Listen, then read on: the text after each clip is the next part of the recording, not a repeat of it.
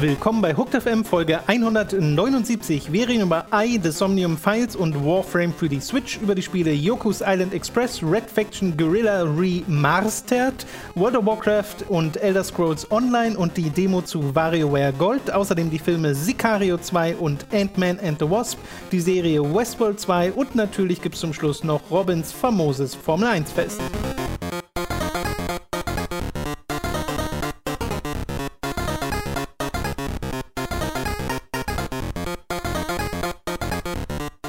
Wir begrüßen euch bei einer weiteren Folge Hooked FM. Ich bin Tom, bei mir sitzt der Robin. Hallo.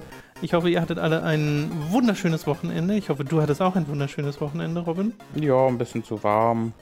Ähm, aber ansonsten sehr faul gewesen, ja. Okay, man merkt die Entspannung auch immer noch so durchkommen. Ja. Ja. ja. Was? Ja. Nehmt keine Substanzen, liebe Moment. Ja. Wo bin ich? Du musst aber gleich äh, in Aktion treten, denn Gerne. wir beginnen mit einer News, die dich ja am meisten begeistern das sollte. Stimmt, ja. Äh, denn es wurde ein neues Spiel angekündigt namens AI The Somnium Files, wo das jetzt falsch, Tom. Oder es kannst, wurde kein Spiel kannst, angekündigt, das AI The Somnium kann, Files kann, Kannst du gleich äh, berichtigen und du kannst auch gleich sagen, warum das ein Spiel ist, über das äh, wir, aber vor allem du äh, dich besonders drüber freust. Richtig, ja. Das Spiel heißt natürlich I, The Somnium Files, nicht AI, Tom, äh, weil es ein unglaublich cleveres Wortspiel ist, auf das nur das äh, geniale Hirn des Machers von Zero Escape kommen kann, denn äh, er ist äh, der Writer und Director hinter diesem neuen Spiel. Äh, ich habe den Vornamen vergessen, der Nachname ist äh, Uchikoshi. Kotaro. Kotaro, genau. Kotaro Uchikoshi. Äh, wunderbarer Typ, haben wir schon öfter mal drüber geredet. Und auf der Anime Expo, was ich irgendwie auch lustig finde, haben sie ähm, dann äh, AI The Somnium Files angekündigt. Äh, und der Name ist deshalb so clever, Tom. Äh, danke der Nachfrage, weil äh, einerseits natürlich, wie du was beschrieben hast, AI. Ja? ja? Der junge Mann, der Hauptcharakter in diesem Spiel, hat eine KI in einem seiner beiden Augen sitzen. Und hey, Augen. Augen sind sehr wichtig. Ah. Deswegen I äh, und nicht AI. Außerdem heißt I auf Japanisch aber auch Liebe. Und Liebe ist auch äh, ein Thema. Okay. Deshalb haben wir hier ein Triple-Wortspiel und das wurde halt so ausführlich, ausführlichst erklärt mit so, ähm, mit so Slides, ähm, PowerPoint, äh, was die einzelnen Bedeutungen sind. Und mir wuchs so das Herz mit jeder weiteren äh, Erklärung, ja. weil das so, das ist so Zero Escape, dass halt immer irgendwie nach 30 Stunden kommt, wir haben vor 20 Stunden mal einmal einen Begriff benutzt, ne? Die ist aber eigentlich das. Und das sind so nutzlose Twists, die ich aber so gut finde, weil sie so überflüssig sind, dass es jetzt bereits sich im Titel wiederfindet gibt mir viel also, äh, Hoffnung. Wurde die Ankündigung da gestreamt oder mhm, wie war das? Genau, genau. Das, ja. Die haben äh, so eine kleine Trailer-Show gehabt mit Spielen, die noch kommen von Spike. Äh, was Spike Chunsoft? Ja, Spike Chunsoft, genau. genau ja. äh, und dann am Ende kam dann die Ankündigung mit dem Uchikoshi dort und der hat dann noch ein, zwei Fragen beantwortet, die ich aber geskippt habe, weil äh, Q&As auf, auf Conventions immer schlimm sind und die von der Anime Expo will ich mir gar nicht vorstellen.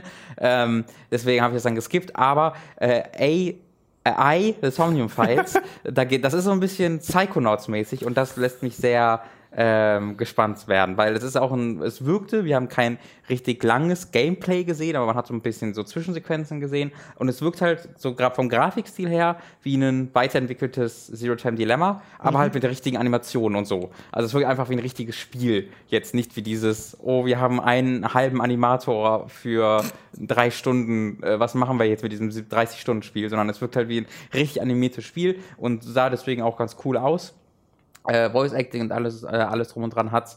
Äh, du spielst halt einen Detektiv oder einen Polizisten, was auch immer, in Tokio, der eine Reihe von Morden aufklären muss, indem er äh, in die, ich glaube, es waren die Träume von anderen Personen eindringt und dort eben äh, ja, sucht, äh, mhm. was, was es dort für äh, Offenbarungen gibt. Somnium-Files. Genau, das ist ja Latein ja. für Traum, glaube ich.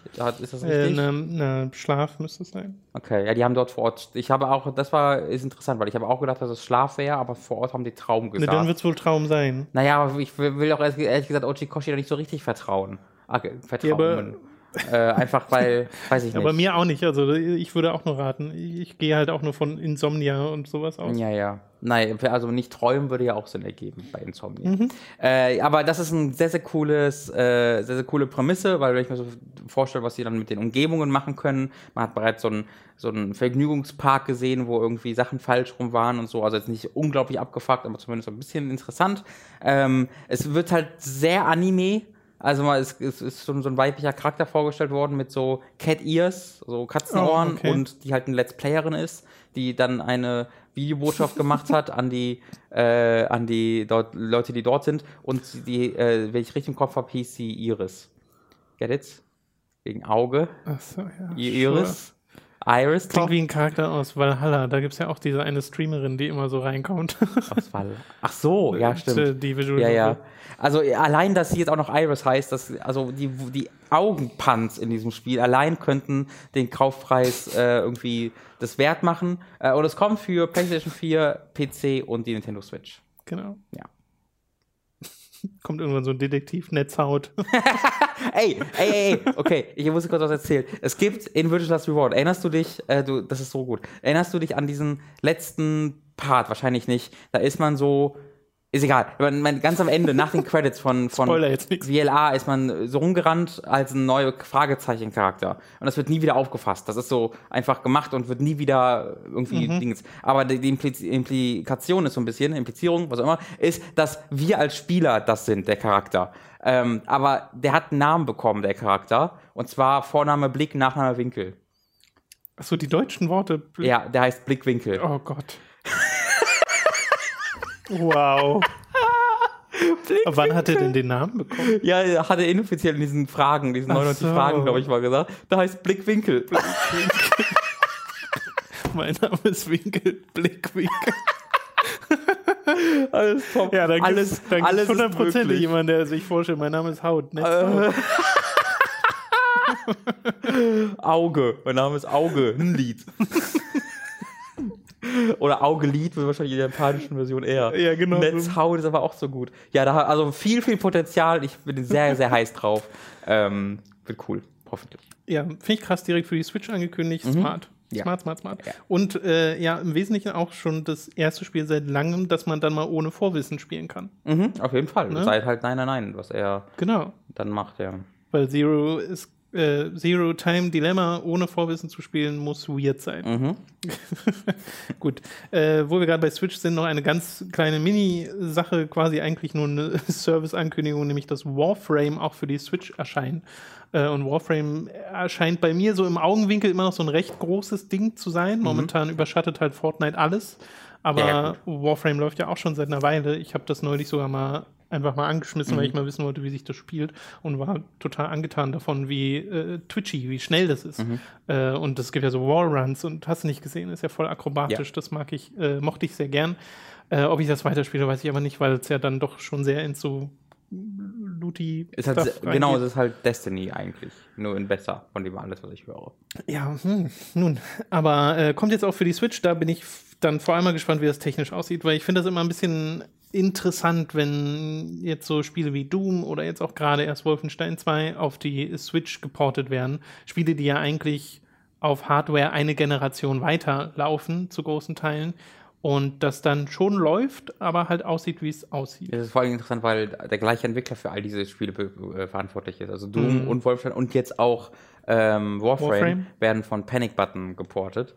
Ähm, also es gibt da einen Entwickler offensichtlich, der sich um diese Spiele kümmert, die eigentlich nicht auf der Switch laufen sollten, genau. äh, die dann aber doch zum Laufen bringt. Vielleicht hätte sich Ubisoft mit Starlink bei denen nochmal melden sollen vorher. äh, naja, vielleicht machen sie das noch. Ja. Ähm, ja, bin ich mal gespannt drauf, vor allem bei die, äh, auf die Performance, weil bei Warframe erschien es mir doch relativ wichtig, die 60 Frames die Sekunde ja. zu haben. Es erscheint mir aber auch einfacher bei dem Spiel, das zu erreichen, als im Vergleich zu sowas wie Doom oder Wolfenstein. Weil das wirkt schon technisch jetzt halt fortgeschritten, aber jetzt nicht auf so einem Niveau wie Wolfenstein oder Doom, ähm, gerade weil es auf dem PC ja auch auf, ähm, auf äh, unterklassigen P PCs laufen soll. Deswegen kann man es da ja schon sehr weit runterstellen. Das ist ja auch schon ein bisschen älter. Genau, es ist schon eine Weile älter, deswegen ich glaube, der, also bei dem Portjob, ich glaube, es wird so ein Mittelding zwischen einfach äh, so älteren Ports von oder von so Indie-Spielen Ports und von sowas wie Wolfenstein. Ich glaube, es wird dazwischen so sitzen, dass es schon ein mhm. merkbarer Unterschied sein wird, aber ich glaube, es wird nicht dieses wo Wolfenstein in so einer Zwangsjacke ist. So, oh, why? Ah, let me out. Help. Hast du dieses Digital Foundry Video gesehen dazu? Ja. Ich finde ja super interessant, dass sie da bei Wolfenstein so Sachen machen, wie irgendwie Wände an Stellen bauen, wo sie vorher Mhm. nicht waren, um äh, die Sichtweite zu reduzieren, damit Mhm. der, der Grafikload nicht so hoch Ich ist. finde auch, das ist voll der beeindruckende Port. Also ich bin da mega, mega beeindruckt Ja, von. es ist halt immer so ein Ding, auf YouTube-Videos tut es dem Spiel nicht so gut, diesen direkten Vergleich dann zu sehen, weil du halt schon merkst, oh krass, das läuft nicht so, nicht so flüssig und Nein, es äh, läuft auch wirklich nicht flüssig. Äh, Genau, und äh, die Auflösung ist halt äh, mega niedrig, aber ich glaube, am beeindruckendsten wäre es halt, das wirklich in der Hand zu halten. Ich, ich habe da gestern, nee, nicht gestern, vor ein paar Tagen einen sehr, sehr lustigen Resetterer-Thread zu gesehen. Ähm, weil es gibt ja eine Stelle in diesem Spiel, vielleicht ob du auch gesehen hast, es gibt eine Stelle in diesem Spiel, wo du nen, was ablesen musst. Du erinnerst dich vielleicht. Da sitzt man dort, man hat dann so irgendwie drei oder vier Zeilen, die man vorher lesen kann. Dann sollst du die so ungefähr merken und danach musst du die wiedergeben in der Multiple-Choice- ähm, äh, Antwort. Weil kannst du das Problem vielleicht dir denken? Die Texturauflösung ist Aha, gering. du kannst es nicht lesen auf der Switch-Version. was, viel, was ein bisschen Gamebreaking ist, weil du kommst nicht weiter ohne die richtige. Also, das ist nicht komplett Gamebreaking, weil du kannst es dir auch erschließen, größtenteils. Manchmal gibt es aber auch zwei Optionen, die Sinne geben. Und es gibt in der Switch-Version einfach keine Möglichkeit, das zu lesen. Und der äh, Blaskowitz hält halt dieses, dieses, dieses Blatt vor seine Nase so ganz lange Ja. und guckt so, hm, muss ich mir aber merken. Das ist einfach Matsch. Das ist einfach Matsch Oh, dort. Mann. Und das finde ich halt schon sehr lustig, weil da, da, da haben sie nicht drüber nachgedacht, dass es da eine Gameplay-Sektion gibt, wo sie das von Hand hätten ähm, hochskalieren müssen. das finde ich ist ein sehr lustiges Problem. Ja, das wird dann wahrscheinlich ziemlich bald gefixt, nehme ich mal stark an. Wahrscheinlich, ja. Gut, das soll es dann gewesen sein mit den News für diese Woche. An dieser Stelle ist es wieder Zeit für eine kleine Werbeunterbrechung. In diesem Monat werden wir gesponsert von Don Stylo, der euch einen wunderbaren Podcast ans Herz legen will. Unlimited Ammo, ein Videospiel, Anime, Einbruchs, Badewannen und Lotte-Podcast von und mit YouTubern wie Speckobst, Backerkritik, Aubanan und Co. Geht auf unlimitedammo.de, um den neuesten Folgen zu lauschen oder Videos der Crew anzuschauen. Vielen Dank an unseren Sponsor Don Stylo. Ich liebe Unlimited Ammo. Woo! Viel besser als Hooked. Über audible.de slash hooked könnt ihr außerdem ein kostenloses Probeabo beim Hörbuchdienst Audible abschließen und erhaltet folglich das erste Hörbuch eurer Wahl umsonst, das ihr auch über diesen kostenlosen Probemonat hinaus behalten könnt. Also audible.de slash hooked für das kostenlose Probeabo. Außerdem sei an dieser Stelle unser Shop bei getshirts.de empfohlen, da könnt ihr euch nämlich Shirts, Pullover, Tassen, Mauspads und mehr mit Hooked und Time to 3 Motiven holen. Den Link dazu findet ihr in der Beschreibung und auf unserer Website. Schließlich gibt es da noch unseren Amazon Affiliate Link, über den ihr Spiele, Filme, Serien oder was ihr sonst eben gerade noch so braucht bestellen könnt und auch den findet ihr in der Beschreibung.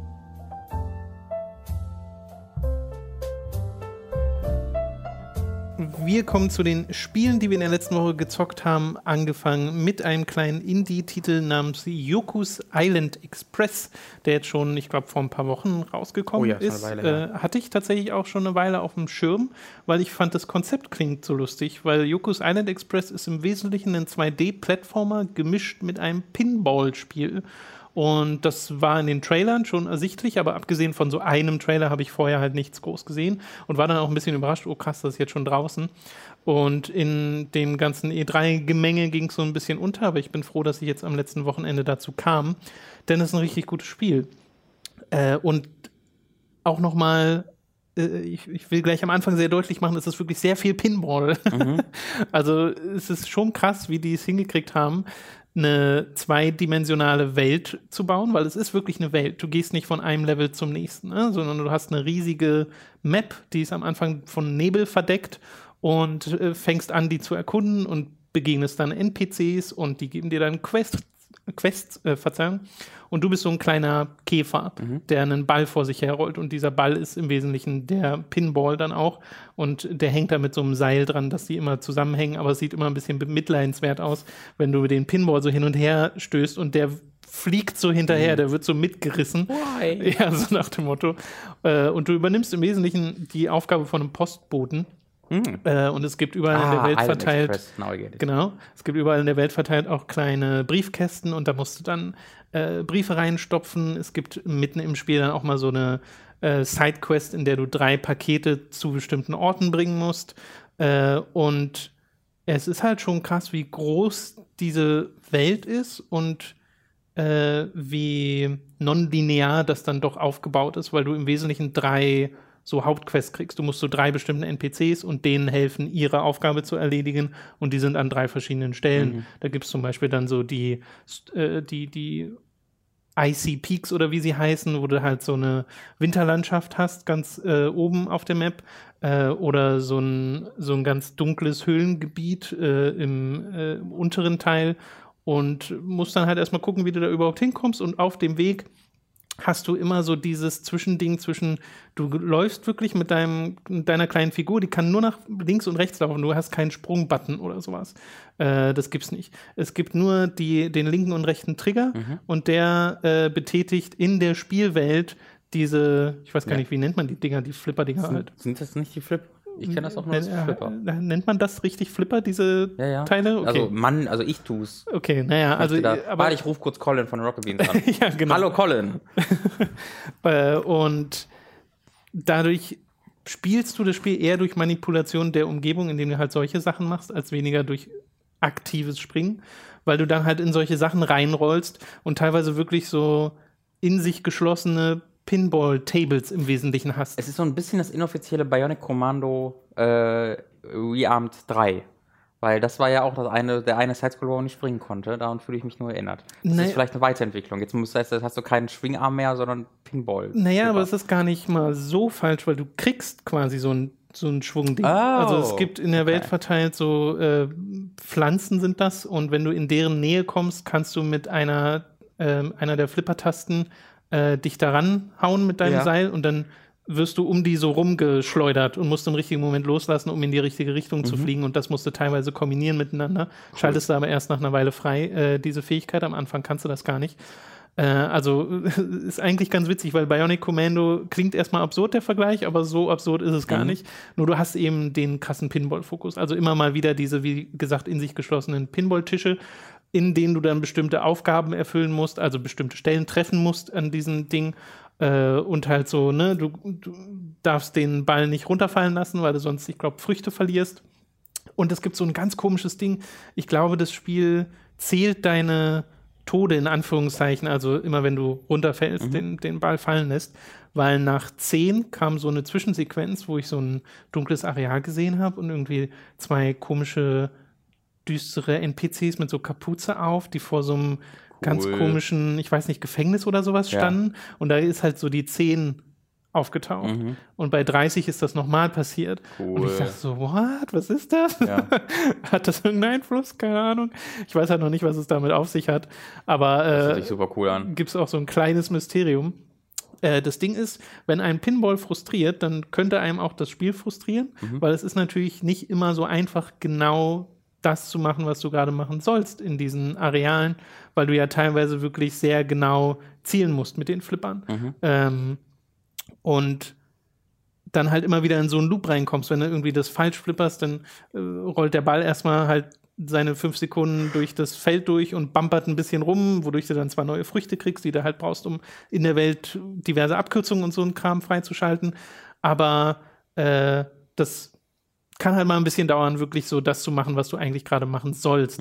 Ich habe aber auch gemerkt, wie ich darin besser wurde. In Abschätzen, in welchem Winkel ich gerade den Ball äh, wegflippern muss und so.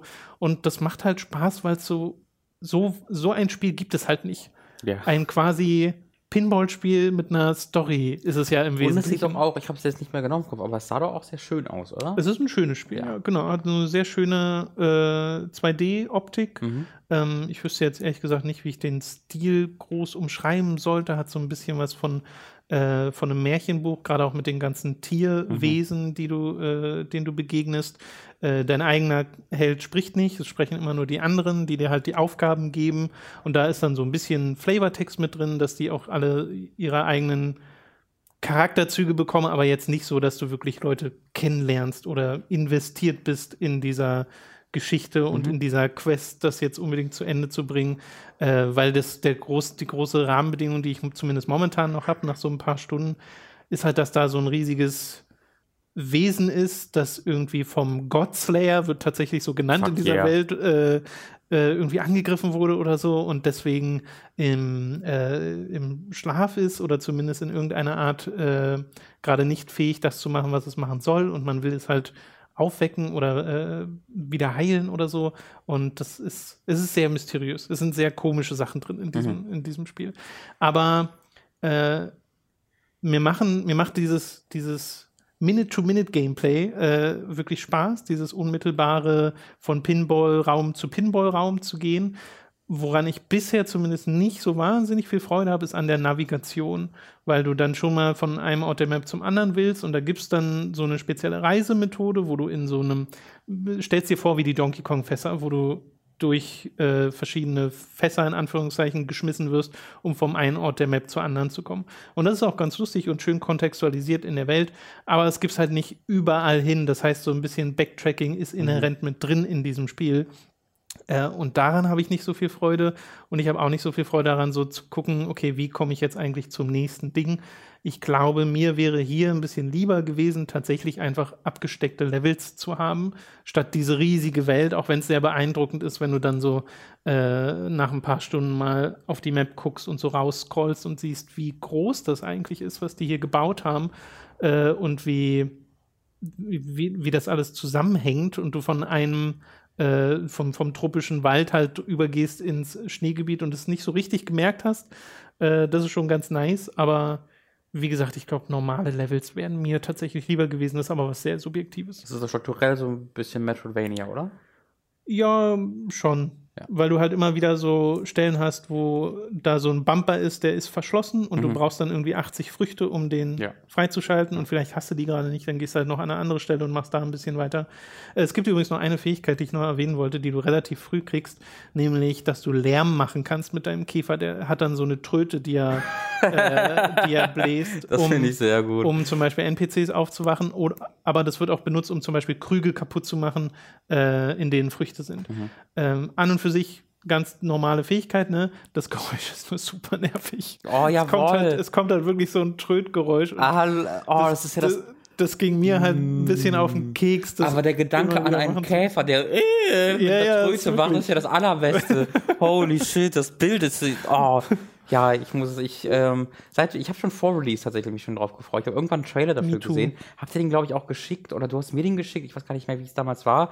Aber wir haben so kurze, oh, sieht ja super cool aus. Ich habe das beim ersten Mal gesehen bei Easy Allies, weil es da der Don Dann hast du es mir wahrscheinlich äh, geschickt. Äh, und fand halt einfach so, wow, das sieht ja super cool aus. Und dann leider ein bisschen wie so vieles andere so ein bisschen aus den Augen, verloren. Aus den Augen verloren. Aber das wird auf jeden Fall auch noch nachgeholt. Ja, also ich würde es auch tatsächlich sehr empfehlen, weil ich bin noch nicht durch. Ich bin jetzt äh, bei dieser Sache, wo man halt diese drei NPCs besuchen muss. Davon habe ich zwei fertig, also zwei der großen Gebiete auf der Map quasi abgeschlossen. Äh, und eins davon sind zum Beispiel Space Monks, also Weltraummönche. Und das sind halt Frösche, die eine Rakete starten wollen. Und oh, dabei musst, du, musst du ihnen helfen. Meine Güte. Äh, also diese Situationen, in denen du da bist, sind auch wieder sehr absurd. Wobei ich da wiederum denke, hätte man theoretisch noch ein bisschen mehr draus machen können. Mhm. So, gerade mit den Dialogen und so.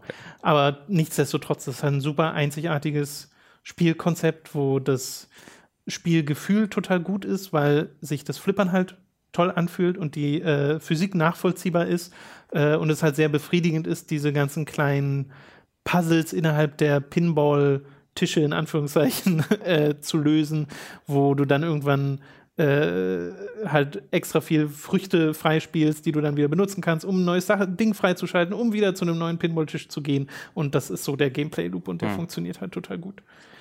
Also ja, Yoku's Island Express. Ich, ich glaube, kurz, es kostet 15 Euro. Ich möchte ganz kurz wertschätzen oder einfach kurz ankreiden, äh, dass ich diese Woche leider nichts auf einem Emulator gespielt habe und deswegen den ähm, Flipper Dolphin Übergang leider nicht nutzen kann. Mm. Ähm, der Wii-Emulator heißt Dolphin und jetzt eine halbe Stunde bin ich mir überlegen, wo ist da der Einstiegspunkt. Ach, Aber ich habe leider nichts drauf Gott gespielt. Und ich wollte es einfach nur kurz ich, also diese Tragik, mit den, der ich gerade lebe. Mal loswerden. Das ist wirklich frustrierend ja, genau. gerade, ja. Äh, Yoku's Island Express habe ich auf Steam gespielt, gibt es auch auf der Switch. Ja. Da werde ich wahrscheinlich auch yes. irgendwann mal ausprobieren. In äh, der letzten Woche erschien außerdem ein neues äh, Remastered von einem Spiel, hm, nämlich hm. ein Remars Tert. äh, wie Re minus Mars minus so Ja. falls ihr es nicht bemerkt Wie habt. sie es so schön nennen und sie mussten das auch so schreiben, damit es auch jeder sieht. Yep. Äh, nämlich Red Faction Guerrilla äh, auf dem PC und soweit ich weiß, wenn man das schon hatte, wird es geupgradet. Genau, Ne? also es erschien natürlich auf 360, äh, Xbox One und Ja, ja, PS4. genau, aber Aber auf auf dem PC ist das Upgrade kostenlos, wenn man So. die Base-Version besitzt, genau. Das ist ganz nice. Deswegen habe ich den auch gespielt, weil ich hatte die Base-Version tatsächlich schon seit Jahren auf meinem Steam-Account. Ähm, oder ich habe es mir sogar vor Steam mal verpackt gekauft, hat irgendwie nicht funktioniert auf meinem PC. Ähm, und deswegen habe ich es dann nie gespielt, einfach. Also ich habe es nie wirklich gespielt, außer die Demo sehr viel, als, als es die gab. Wenn es eine Demo. Irgendwie, ich habe eine kurze Sektion immer mal wieder gespielt. Und deswegen, ich meine, es gab eine Demo davon. Vielleicht irre ich mich auch. Oder vielleicht hat mir auch mal ein Freund ausgeliehen. Ich bin aber auch der Meinung, mal eine Demo gespielt Ich glaube auch, ja.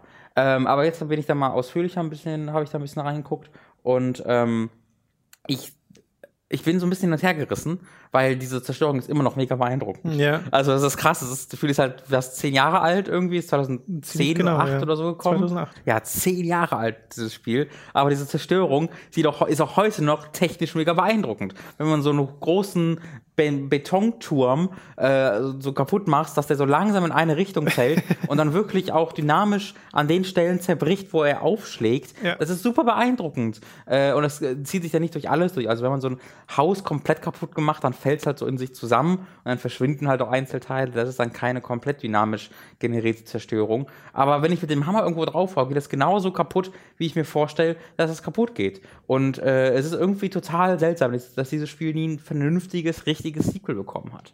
Äh, auf den Ja, ne? Danach Konsolen. kam Armageddon, oder? Danach kam Armageddon, was eine ein, fast einzigartige zur, Stau, zur Schaustellung von Unverständnis gegenüber seinem vorherigen Produkt Ja, irgendwie ja. nur gezeigt hat. Weil das hat ja keiner, also das hat ja nichts von ihm übernommen, warum Leute Red Faction Guerilla gespielt haben.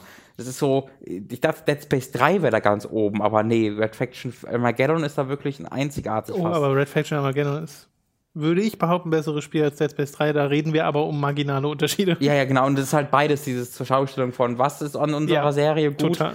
Ähm, aber einfach diese Zerstörung so zurückzufahren wie in Armageddon ist seltsam. Äh, ich halt glaube halt, dass bei THQ Nordic es durchaus passieren kann, dass wir vielleicht auf diesen Konsolen dann noch einen Sequel bekommen, weil irgendwas muss ja Volition machen nach, ähm, wie hieß es? Saints Row? Nee. Nee, ach so, ähm, Mayhem, Agents of Mayhem. Oh ja, mein Gott. Äh, das ist ja unglaublich gefloppt und mussten ja auch Leute kündigen danach, ähm, aber wir haben seitdem nichts mehr gehört. Äh, das heißt, Red Faction wäre aber echt. Wahrscheinlich cool. ist natürlich, dass sie ein neues Saints Row machen. Ja, Ähm, aber cool. aber Red, Red, Red Faction 5, wo man einfach, einfach Guerilla in die aktuelle Zeit so ein bisschen hilft, würde mir schon reichen, denn man merkt halt, dass es zehn Jahre alt ist. Man merkt es an der Steuerung, man merkt es aber auch an der, ähm, äh, an der Strukturierung, weil du bist in diesem Open World äh, Gefängnis hier gefangen, äh, wo du What? ja diese offene Welt hast, die aber keinen wirklichen gar keinen richtigen Sinn hat, warum die da ist, weil du hast halt einfach diese Symbole auf der Map, wo du dann von A nach B reist, aber diese offene Welt an sich hat keine Relevanz. Also du kannst halt Gebäude zerstören. Auf der Minimap sind manche Gebäude rot markiert. Wenn du die kaputt machst, geht deren Einfluss auf dieses Gebiet noch weiter runter. Und ansonsten machst du halt einfach die Missionen auf der Minimap, ähm, die dann geskriptet sind. Und dann wirst du wieder auf die Minimap geworfen und musst dann einfach nur bis zur nächsten Mission fahren und den Weg dahin suchen. Und das ist ziemlich nervig, weil das sehr, eine sehr vertikale Welt ist auf dem Mars und du nicht klettern kannst. Du kannst halt springen, aber du rutscht einfach ständig überall runter. Das ist total die seltsame Sprungfunktion, weil sie absolut nicht für die ähm, Oberfläche gemacht ist, auf denen du unterwegs bist. Deswegen musst du dann trotzdem dich meistens einfach an den Straßen entlang Ja. hieven. Ach, wie gut da aber auch ein Jetpack gewesen wäre, oder? Voll, vielleicht schaltet man das ja noch frei, keine Ahnung, wäre nicht schön. Ich Ähm, weiß ehrlich gesagt auch gar nicht. dann hältst du auch nur relativ wenig aus, also du stirbst recht schnell. Ja. Ich habe schon gesehen, dass es so Armor Unlockables gibt, womit du dann mehr aushältst. Und das habe ich mir dann auch direkt gekauft, das erste. Aber trotzdem bist du recht schnell tot, deswegen kommst du dann auch selten wirklich in dieses Mayhem-Ding rein, weil du einfach dann zu schnell gegen zu viele Gegner kämpfst, die dann auf dich drauf zuströmen und wo du dann mehr damit beschäftigt bist, gegen die zu kämpfen, was halt nicht wirklich anspruchsvoll ist, was einfach durch die Menge dann einfach dich irgendwann niederzwingt, weil einfach von überall Leute kommen. Wenn du dann irgendwie gegen 30 Leute kämpfst, dann ist es einfach so ein Getänke, wo sie dich schneller töten, als du sie töten kannst. Ähm, und das macht dann nicht so richtig viel Spaß, aber dann bist du währenddessen immer noch damit beschäftigt, diese Dinger kaputt zu machen. Du hast dann irgendwie so eine Mission, hier hast du ein, einfach ein Fahrzeug, was so ein kleiner Panzer ist, fahren wir durch all die Gebäude durch. Und das ist halt einfach geil. Es macht super viel Spaß, wie du, wie du mega durch diese Gebäude durchrast und neben dir überall die Leute schreien und versuchen, dich, dich kaputt zu schießen, aber sie schaffen es nicht. Das klingt so voll wie, wir haben hier super gutes Gameplay, Ja. aber hatten so gar keine Ahnung, was für ein Voll. Spiel wir drumherum brauchen. 100 Prozent. Ja. Das ist genau das, das Missionsdesign und so. Cause auch, ne? Mhm. Ja. Es ist tatsächlich auch echt ziemlich Just Cause. Äh, es ist ein weirdes, weirdes Spiel. Also ich würde sagen, so vom Spieldesign her ist Armageddon tatsächlich ein besseres Spiel, aber sie hätten halt die Zerstörung einfach nicht so weglassen sollen. Ähm, komisches Spiel. Ich weiß auch nicht ganz wirklich, was da jetzt alles remastered ist, weil für mich sieht es halt aus wie ein Port. Ich habe auch keinen direkten Vergleich angeguckt, ähm, aber Hm. es scheint einfach wie eine hochaufgelöste Version dieses alten Spieles. Ja, ist Ähm, dann vielleicht eher für die Konsolen relevant als für den ja. PC. Wahrscheinlich, ja. Aber ich bin froh, das endlich mal zu spielen. Ich werde es auch weiterspielen, weil es ist halt, also ich bin recht negativ, aber es macht halt Laune.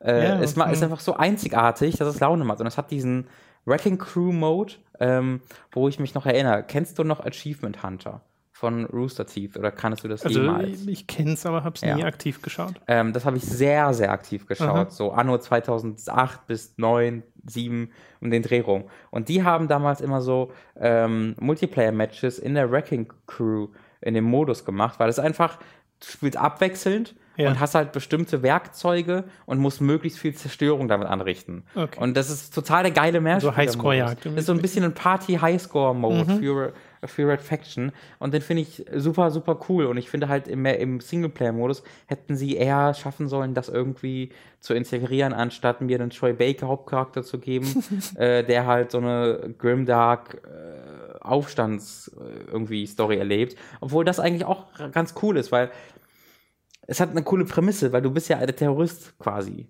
Du bist ja ein Terrorist, der mit Anschlägen versucht, die Regierung äh, niederzuraffen. Ähm, und bekommst dann halt ähm, Mali äh, und ähm, Punktabzüge, wenn du irgendwie unschuldige Kolonisten umbringst, was aber auch eine weirde Mechanik ist, weil manchmal hängt einfach so ein Kolonist neben so einem Haus rum und kauert dort und dann so, oh nein, töte mich nicht. Meine Mission ist jetzt aber, das Haus kaputt zu machen. Dann spreche ich ihn halt in die Luft. Was soll ich sonst machen? Der ist halt im Weg. Ich habe ja keine Möglichkeit, ihm zu sagen, geh da weg. Das heißt, dann steht da, oh, da ist ein Kolonist getötet. Ich dachte, ja, und? Was soll ich denn machen dagegen? Der ist halt tot. Ähm, aber von der Prämisse her super interessant, dass du in die Rolle dieses äh, Guerilla-Kämpfers halt schlüpf, äh, schlüpfst. Natürlich macht dieses Spiel nichts damit. Ja. Es geht in keiner Form darauf ein, dass du halt ein Terrorist bist und diese Infrastruktur, dieses, dieses, dieser Umgebung, dieser Welt irgendwie kaputt machst. Ähm, aber Prämisse ist cool und ja. Äh, ich, mir fällt auch da wieder auf. Oh, was war mein Punkt? Was fällt mir auf? Oh Gott, Also wir waren gerade noch bei der Prämisse. habe den krassesten Brainfart gerade. Nee, ich hab's Hast du vergessen. jetzt den Punkt vergessen? Entschuldigung, wahrscheinlich werde ich in einer halben Stunde kurz nochmal aufrufen und Ja, sagen, warte. können wir ja nochmal zu Red Faction Fuck, das tut mir leid, mega peinlich. Aber, ja, es klingt so nach einer halben Empfehlung. Also vor allem, wenn das Spiel, ich glaube, jetzt gerade 10 Euro kostet auf Ja. äh, Steam, genau. dann ist das wahrscheinlich ganz okay. Ja. Gerade für diese ganze Z Zerstörungswut Ja. äh, für das Gameplay. Auch wenn das drumherum halt so egal ist. mir fällt wieder ein, was ich sagen wollte. Es ist auch eines dieser Spiele, wo du, ähm, naja, wenn Prince of Persia fällt mir dann irgendwann auf, ah, guck mal, alle, alle, Lös alle Lösungen für die Probleme in dieser Welt äh, sind da, gehen darauf zurück, dass ich klettere, klettern muss. Und hier ist es halt so, jede einzelne Lösung dieser Welt wird damit, äh, ist damit verbunden, dass du irgendwas kaputt machst. Ja. Ganz episch.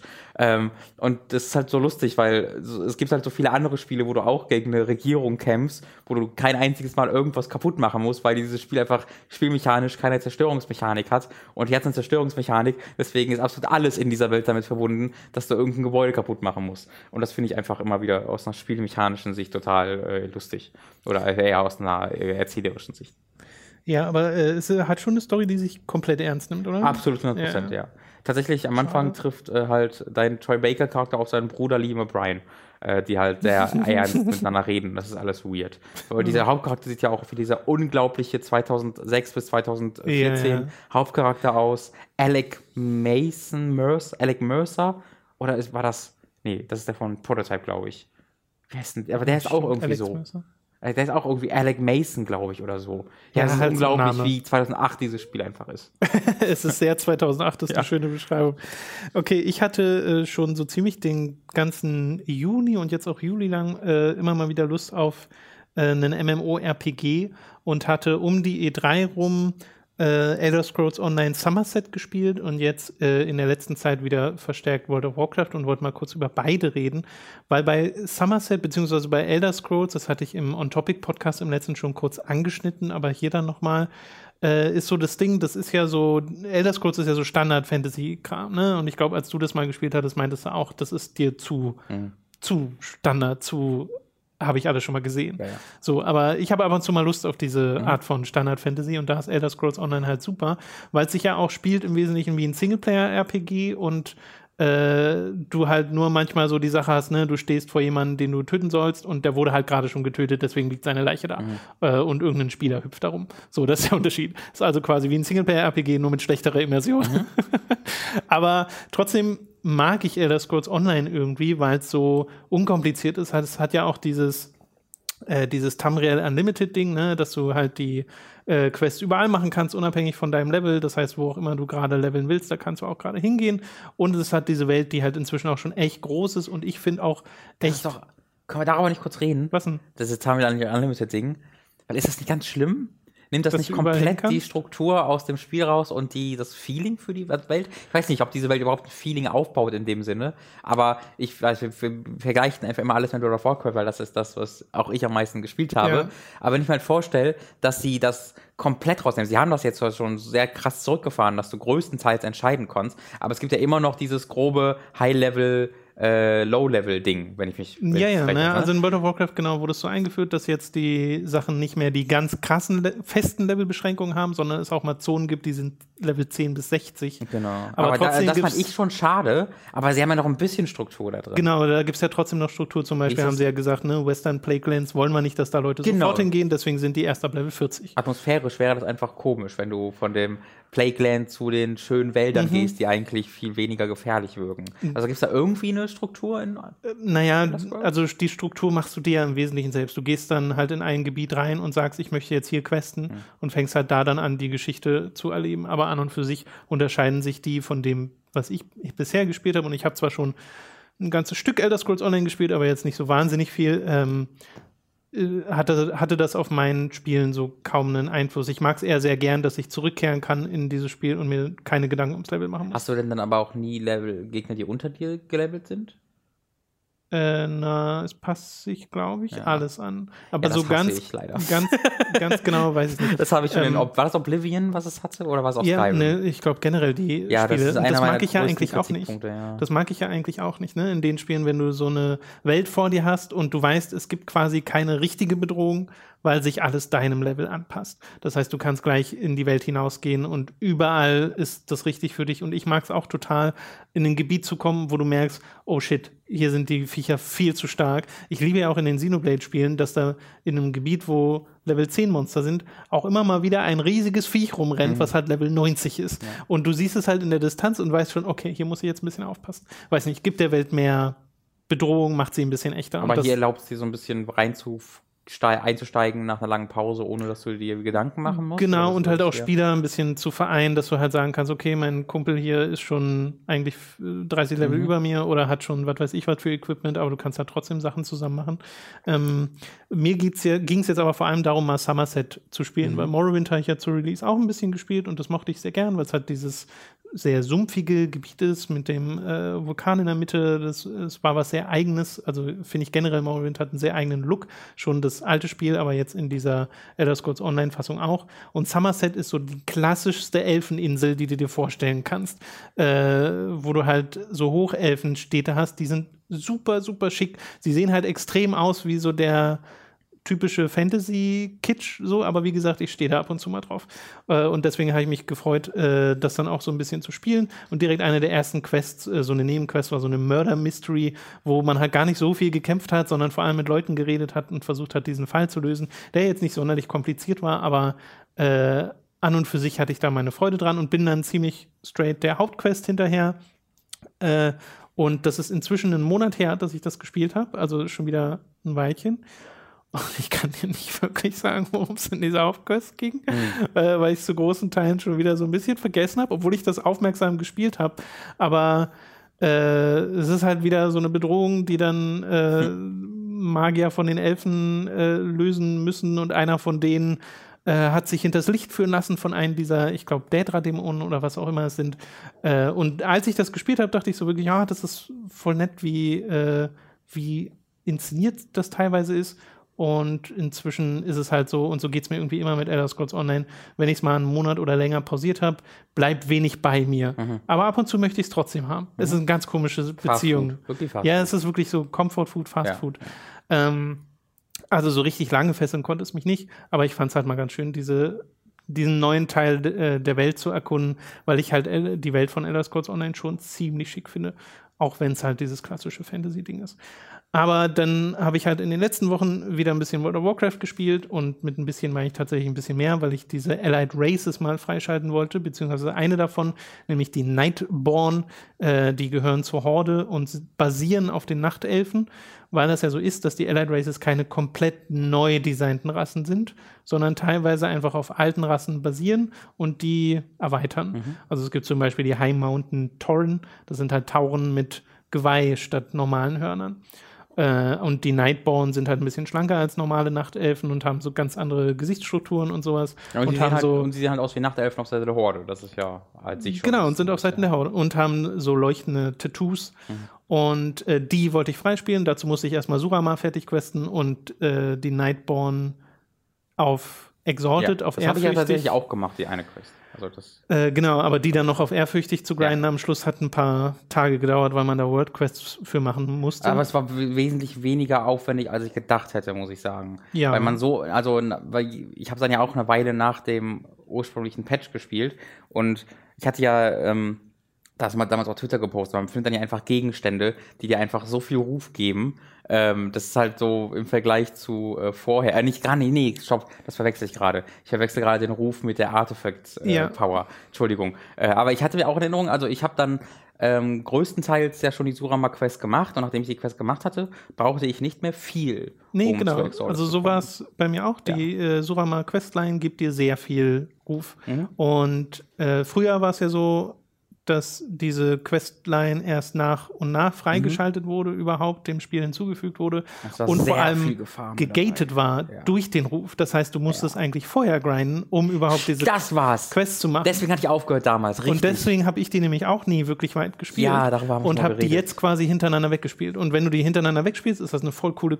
Questline ja. um die Befreiung von Surama, äh, die von der Legion besetzt wurden, wo du dann äh, äh, Flüchtlingen helfen musst, da rauszukommen. Die mhm. werden dann wieder mobilisiert als Rebellenarmee im Wesentlichen äh, und halt diese ganze äh, halt Befreiungsquestline da machst. Äh, und das macht dann durchaus Spaß und gibt direkt Kontext für die Nightborn, weil das mhm. sind die ja, die du dann ja. aus Surama holst und rekrutierst für die Horde. Äh, danach auf das le letzte bisschen Grinden für ein paar Tage für den Ruf hätte ich verzichten können. Aber äh, dann habe ich sie halt freigeschaltet, die, äh, die Nightborn und bin so ein bisschen hin und her gerissen, weil ich mag sie vom Design her schon sehr gern. Und ich mag auch, dass es so kleine Spielereien gibt, wie dass du erstmal überhaupt so eine Emissary-Quest machen musst, wo du halt zu Sylvanas hingehst cool, ja. und sagst, hey, wir müssen die jetzt erstmal holen. Und dann gibt es so ein kleines Szenario, wo du halt wieder Kontext bekommst für das, äh, für die Umstände, in der die Nightborn der Horde überhaupt beitreten. Äh, und auch nochmal so ein Teaser für die Void Lords und die Bedrohung, die da offensichtlich als nächstes auf ja, äh, stimmt, World ja. of Warcraft zukommt. Ach. Und ähm, da hatte ich meine Freude dran. Aber es ist ein bisschen absurd, dass die Races, die Allied Races, die ja wirklich den meisten Aufwand von allen erfordern, weil die anderen kannst du ja einfach alle spielen. Mhm. So. Und es gibt natürlich so Sachen wie ein Death Knight, wo du, glaube ich, einen Level 50 Charakter oder sowas haben musst oder musstest, ich weiß gar nicht, ob es immer noch so ist, ähm, um die überhaupt spielen zu können. Aber die, für die du jetzt das meiste machen musst, sind die, für, an denen Blizzard das wenigste gemacht hat, mhm. weil die starten einfach auf Level 20 und dann gibt es keine Einführungsquestline oder sowas, sondern du fängst dann halt an, den normalen Content zu machen. Und es ja. ist ja so gedacht, dass du jetzt diesen neuen revamped Level-Content machst, ne? weil sie ja eben diese Level-Erfahrung, wie wir vorhin gesagt haben, angepasst haben. Äh, und das mache ich dann auch gerade mit meiner Nightborn-Schurken. Äh, und für mich ist Schurke zum Beispiel jetzt wieder fast eine neue Klasse, weil das letzte Mal, dass ich einen Schurken gespielt habe, war zu Burning Crusade-Zeiten auf Level 70 und die sind heute fast komplett anders. Also, ja. weil ja, es gab ja mal zwischendrin diese kompletten Änderungen äh, bei den ganzen Klassen. Äh, deswegen habe ich da auch wieder meine Freude dran, aber hätte mir halt gewünscht, dass noch ein bisschen mehr Flavor drumherum gemacht wurde, würde um die Nightborn, dass die zum Beispiel halt eine Einführungsquest kriegen. Die haben ein paar spezielle Sachen, die können zum Beispiel zur Nighthold gehen. Das ist äh, eigentlich eine Instanz gewesen in Legion, die jetzt halt befreit ist und können von da andere Orte ansteuern, also haben so eine Art Basis und kriegen so ein extra Armor-Set, wenn du sie auf Level 110 levelst, manuell.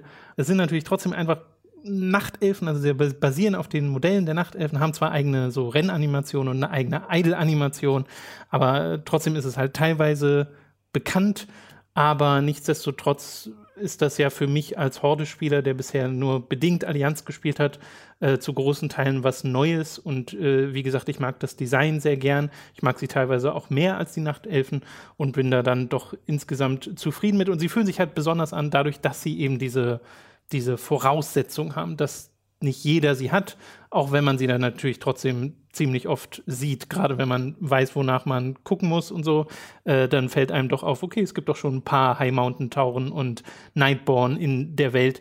Äh, das macht aber, finde ich, gar nichts. Wie gesagt, ich habe da trotzdem meine Freude dran und ich mag ja diese Level-Erfahrung sehr gern. Ich mag das Questen ja in World of Warcraft. Deswegen macht es mir jetzt auch Spaß, nochmal durch Gebiete zu gehen, die ich zwar schon kenne, aber ich kenne ja nicht alles, was sich in Cataclysm, äh, was sich in Cataclysm geändert hat. Da wurde ja alles mal neu gestaltet. Und das habe ich ja nicht alles seitdem schon mal gespielt. Deswegen gibt es da auch ein paar neue Geschichten, die ich jetzt entdecke.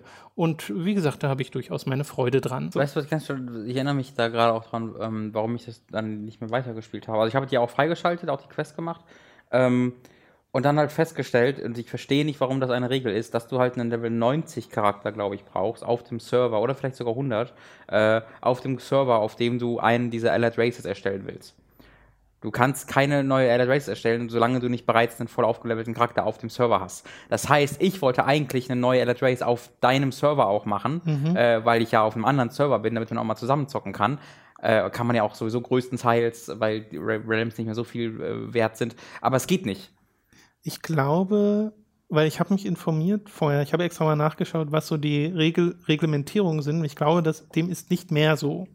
Das haben sie seit, also echt, das haben Also die, die cool. Voraussetzung, die ich gelesen habe, war, dass du halt, du brauchst auf einem Server einen Charakter, der Level 110 ist, der den Ruf sich freispielt mhm. und der danach diese Emissary Quest mhm. macht.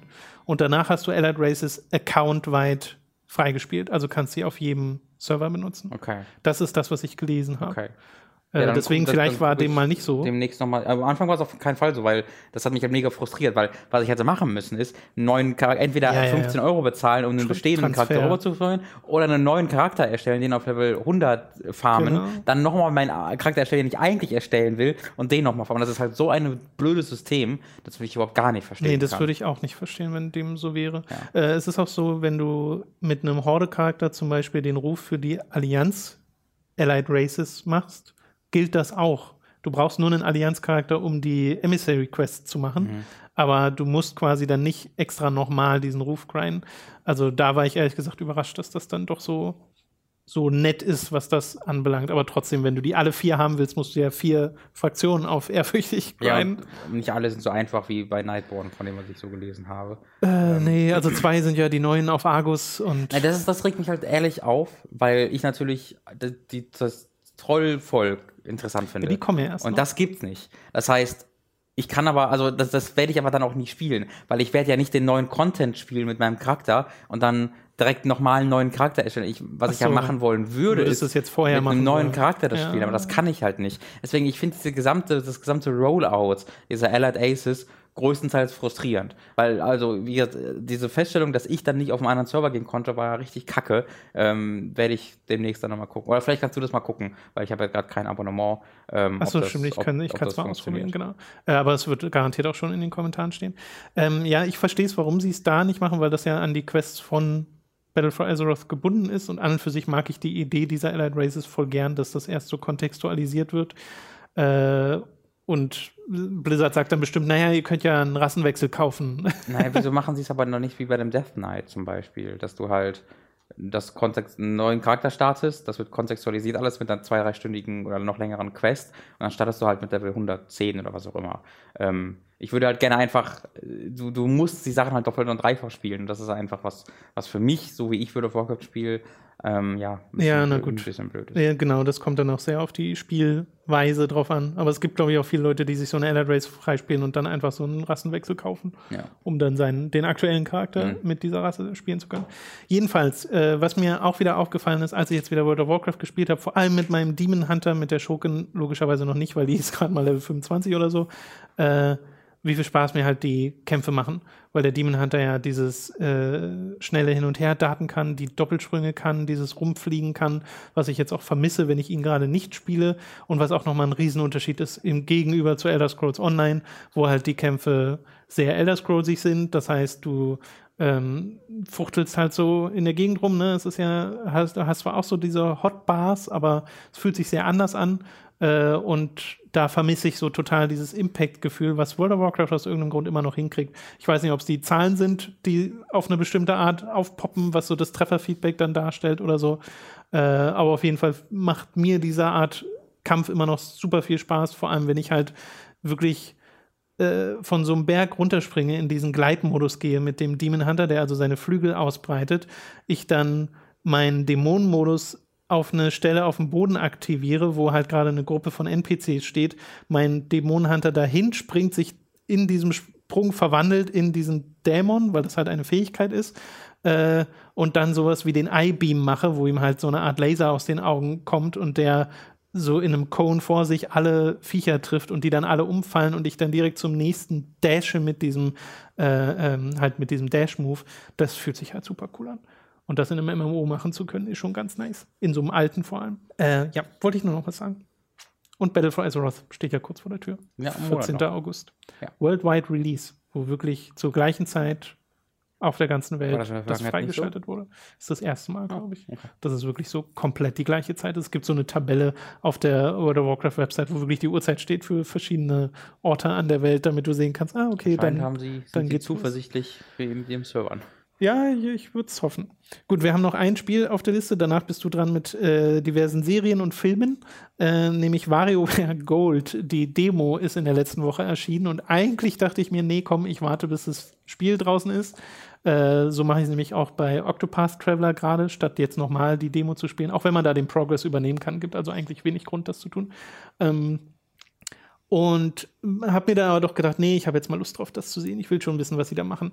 Und es ist halt ganz witzig, weil du kriegst so vier Spielmixes, die du zocken kannst in der Demo. Und WarioWare, falls ihr es nicht kennt, ist ein Spiel, in dem man verschiedene Mikrospiele hintereinander spielt, gepackt in ähm, ja so ein Highscore-System, wo du so viele davon hintereinander spielst, wie du halt schaffst. Und sie werden von Spiel zu Spiel immer schneller und nach bestimmten Abständen auch tatsächlich schwerer, wo es verschiedene Versionen der gleichen Mikrospiele gibt, die halt immer schwerer werden und du musst dann zusätzlich eben noch schneller reagieren. Und das ist in vier äh, Kategorien unterteilt in dieser Demo, nämlich einmal eine, in der du nur das Steuerkreuz und den A-Knopf brauchst, einmal eine, in der du den Gyrosensor des 3 3DS benutzt, also einfach das Ding hin und her bewegst und den A-Knopf benutzt und eine, wo du nur den Touchscreen benutzt. Und dann die vierte ist ein Mix aus allen dreien. Und das ist das, was du so in der Demo machen kannst.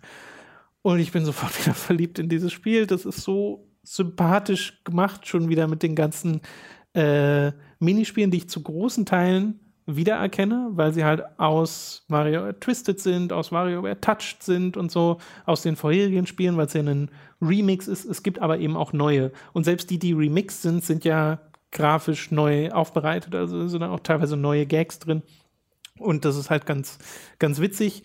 Der Kontext, den sie diesmal drumherum spinnen, ist mega weird, weil du halt Wario hast, der in so einer Zwischensequenz erzählt, dass er halt schnelles Geld machen will, weil er kein Geld mehr hat und äh, dann zu so einem Spielturnier einlädt und da das hat einen ganz hohen Eintrittspreis und da kommen irgendwie die Leute und Wario, äh, Wario spricht Der redet zu viel, ja, habe ich auch schon ja, gesehen. und zwar äh, halt gesprochen von äh, Charles Martinet. Und das ist so weird, weil du hörst diese Charaktere ja bisher immer nur ihre kleinen Quips machen, ihr Hahaha oder It's a me und denen vollständige Sätze reden zu hören, äh, ich weiß auch nicht, warum, warum ich das so weird finde, aber. Ja, das ist weird tatsächlich. Ich habe auch letztens ein Video verlinkt gesehen, wo ähm, Charles Martinet in seinem Mario Voice ein Overview für die, über die Features des Nintendo 3DS gibt. Ach du Scheiße. Das hat er damals auch gemacht. Das ist so ein mega langes Video, wo die ganze Zeit so redet. Oh aber die erklärt, was der 3DS ja, ja, macht. Und das ist das Weirdeste. Es wirkt auch rassistisch. Man weiß nicht so ganz, was man sich, wo, wo, man, wo man hin soll damit. es ist aber Charles Martinet, also Ja, der ist halt der netteste Mensch der Welt. Ja, genau. I don't know. I don't know. Ey, Mama, I don't know. Ja, also, das fand ich ein bisschen seltsam. Aber das Spiel macht halt sofort wieder Spaß und du merkst auch, dass es dann modernisiert ist, weil es gibt so zum Beispiel ein Minispiel auf, mit dem Touchscreen äh, wo du an der Switch Controller ranbringen musst. Hm. Und sie haben so verschiedene Joy-Cons und manche davon sind vollkommen falsch und umgedreht und du musst den dann hinsliden und dann gibt es dieses Klick und dann ist das Minispiel vorbei und es geht weiter. Aber, aber, genau, erklär mir das nochmal, das habe ich gesehen. Du siehst einen also wie erkennt der die Switch-Controller? Was ist das? Nein, nein, nein, nein. Du hast ein Bild auf dem Touchscreen von einer Switch. Oh. Okay. Du spielst es ja auf dem 3DS, ne? Ja, ja, genau. Das, nee, ich habe ein Video davon gesehen wie die Switch auftaucht auf dem Bildschirm. Ich dachte so, ja. muss man jetzt die Switch anmachen? Achso. nee, nee. Sonst Drag and droppst so. du einfach mit dem Touch-Stick okay. äh, das, das Ding da rein. sehr verwirrt. Ähm, und dann gibt es so andere Sachen, wo du zum Beispiel mit dem Gyro-Sensor einen Zaun um ein Schwein ziehen musst, was äh, nicht raus darf aus seiner Umzäunung. Meinst du, waren äh, das die Wii-Spiele oder sind das komplett eigenes gemacht? Äh, nee, es gibt ja tatsächlich, also diese Gyro-Sachen sind, glaube ich, wirklich aus WarioWare Twisted, weil es gab mal so ein, ich glaube, Advanced-Spiel war es, oder war es ein DS-Spiel, wo man zusätzlich in den Advanced-Slot den Gyro-Sensor gepackt also hat? Ich weiß es nicht mehr. Gyro. Nee, nee, nee, es war so ein extra Ding dabei bei so, dem Spiel, okay, wo der Gyro okay. quasi drin war, damit du das benutzen kannst. Und ich überlege gerade, ob es Advance war oder DS. Ich glaube, es war Advance. Und äh, ich glaube, die sind zu okay. großen Teilen daher. Äh, mir fällt es auch nicht so leicht zu 100% zu bestimmen, ist das jetzt was Neues oder habe ich es nur vergessen, aber bei ganz vielen weiß ich, okay, das ist was, was es schon gibt. Es gibt zum Beispiel auch so ein Touchscreen-Ding, wo du so eine Klopapierrolle einfach leer mhm. rollen musst und dazu ganz oft nach unten swipest. Äh, und das ist auch so der Humor dieses Spiels, so ganz dumme Sachen, wo du äh, zwei Hände so vor dir hast, zwei ausgestreckte Hände und ein Typ, der dir gegenübersteht und immer seine Hände auch so dir gegenüber streckt und dann sie ab und zu wieder wegnimmt. Und während er sie quasi dir ausstreckt, musst du rechtzeitig drücken, damit du deine Hände ausstreckst und dann kickst du den komplett einen Kilometer nach hinten und der landet da hinten irgendwo im Wasser. Okay. Also es hat so einen ganz kruden Humor und es sind auch immer unterschiedliche Zeichenstile. Und das liebe ich halt total an diesem Spiel, immer diesen Überraschungsmoment zu haben, was als nächstes kommt, dann dieses schnelle Umdenken, okay, was muss ich hier machen? Okay, das muss ich machen. Und manchmal weißt du es halt nicht, dann ist es so ein bisschen frustrierend, aber dann geht es halt direkt weiter. Du hast gar keine Zeit, irgendwie lange mhm. über etwas nachzudenken. Aber es hat mich halt jetzt schon in dieser kleinen Demo sau oft zum Lachen gebracht.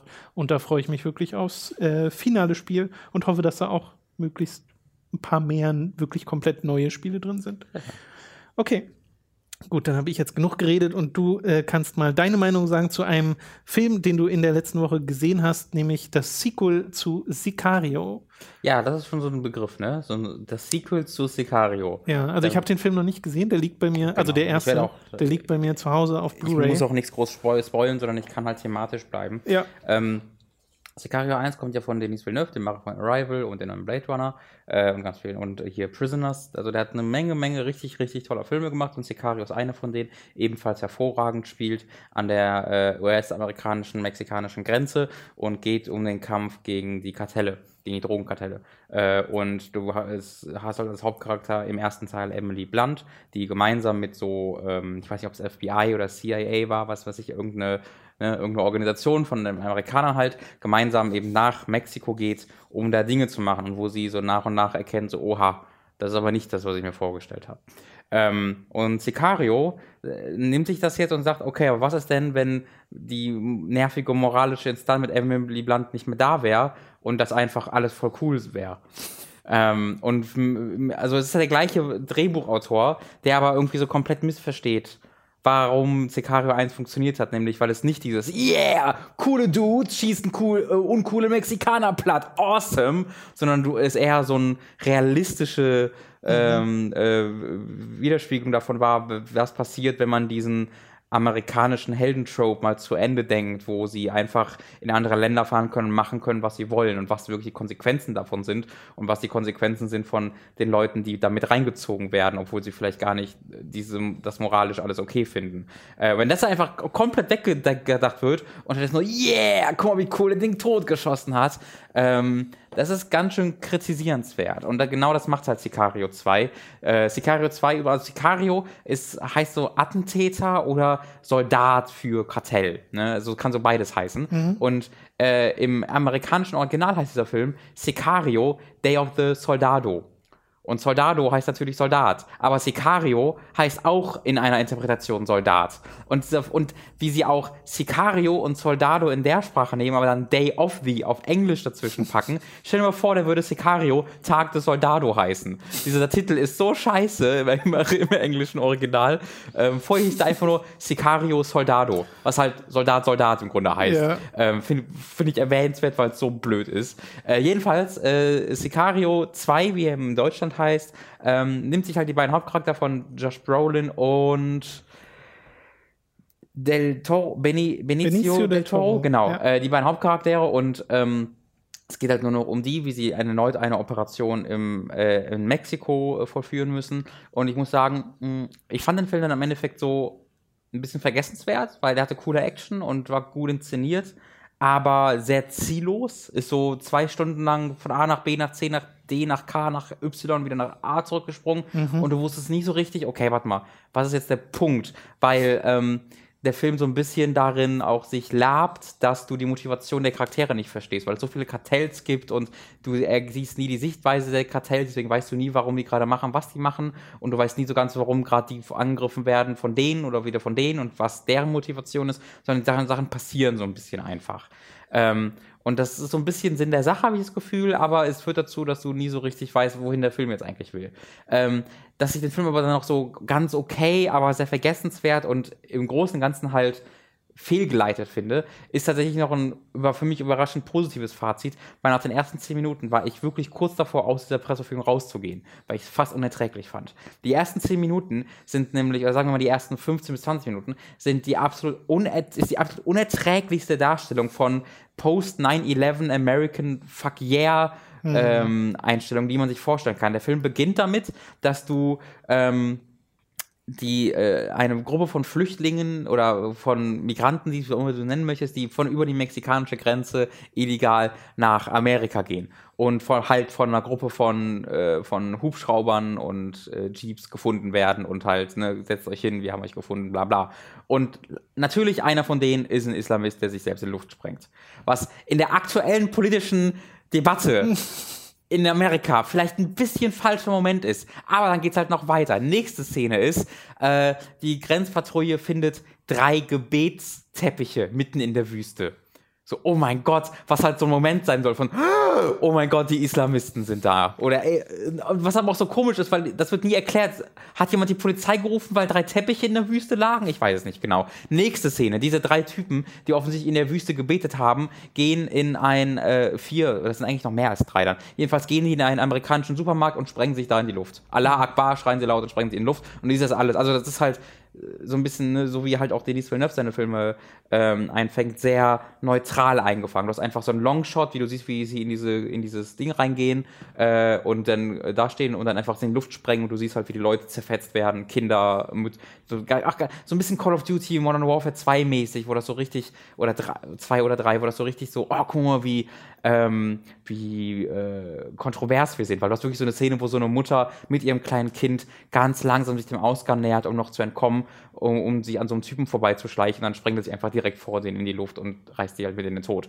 Ähm, und dann hast du die, den amerikanischen Präsidenten, der sagt, wir werden uns nicht von diesen Terroristen, es, es bestärkt uns nur in unserem Kampf für Freiheit. Und dann hast du Josh Brolin, der vom Verteidigungsminister gerufen wird, wir müssen, es gibt keine Regeln nun, wir werden das, die Islamisten besiegen. Und das geht halt wirklich 15, 20 Minuten lang so. Und ich war halt wirklich, also runtergeraspelt. Ich war wirklich so fertig mit der, weil ich dachte, Alter, das kannst du doch im Jahr 2018 nicht mehr bringen. Das war halt wirklich ein, das war exakt das, was man nach 2000, äh, nach September 11 konstant halt ähm, im echten Leben präsentiert bekommen hat. Und dieser Film ging halt komplett darin auf.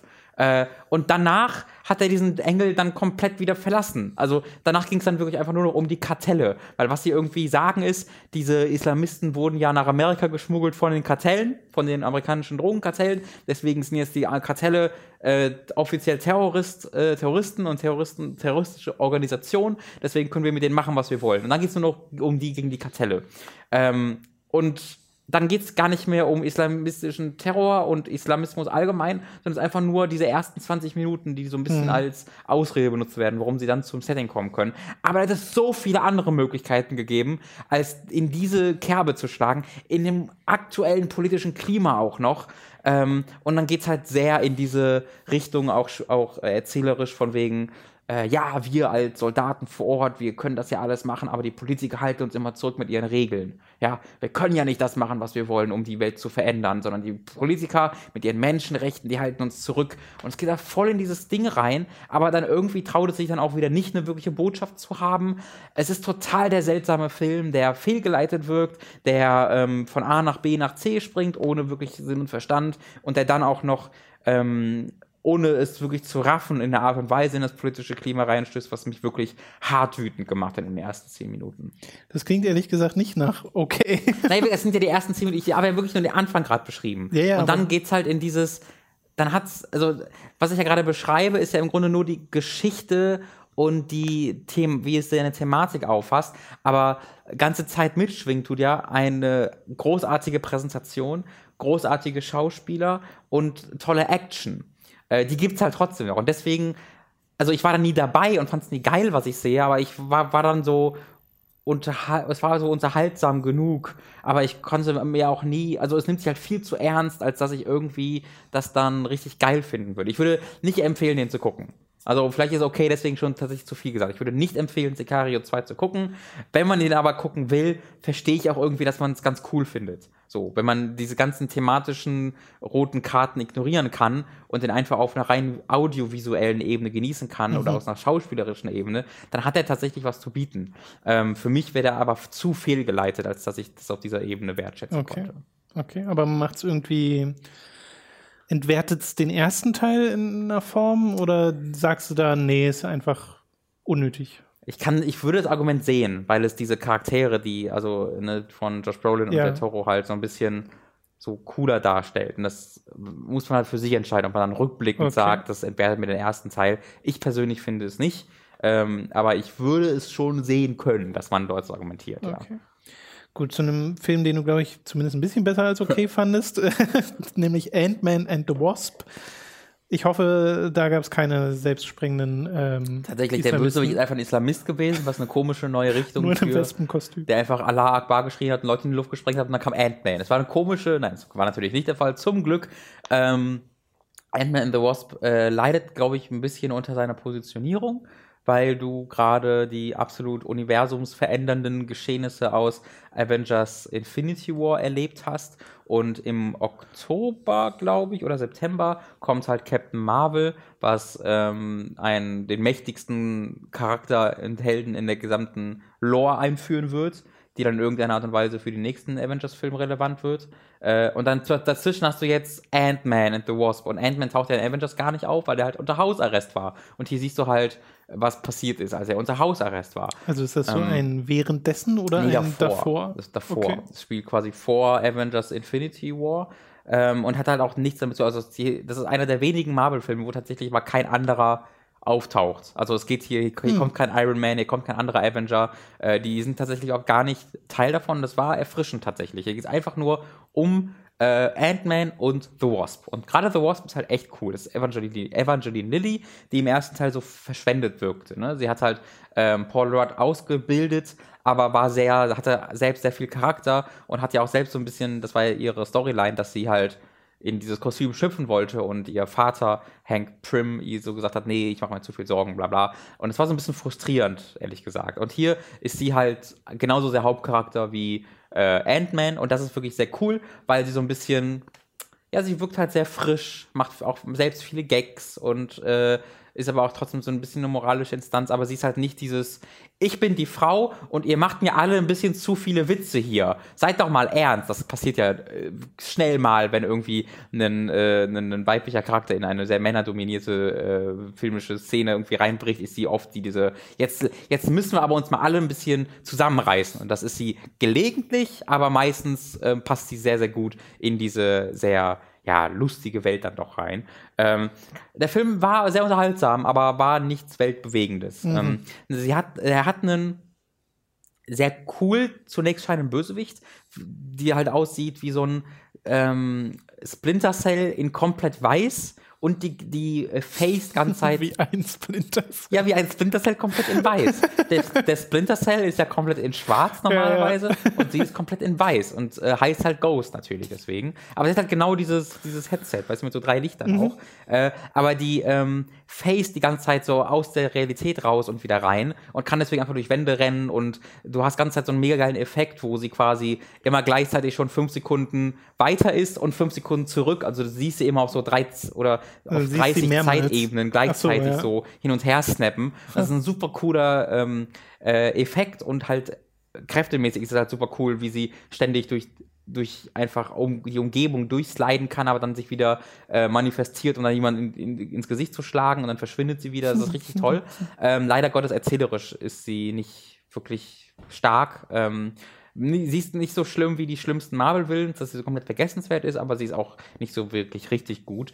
Äh, und es hat dann aus irgendeinem Grund noch einen Bösewicht, der einfach nur so ein Waffenhändler irgendwie ist. Und der hat keine Relevanz für irgendwas, taucht einfach dann immer mal wieder auf, um den Film schon länger zu machen.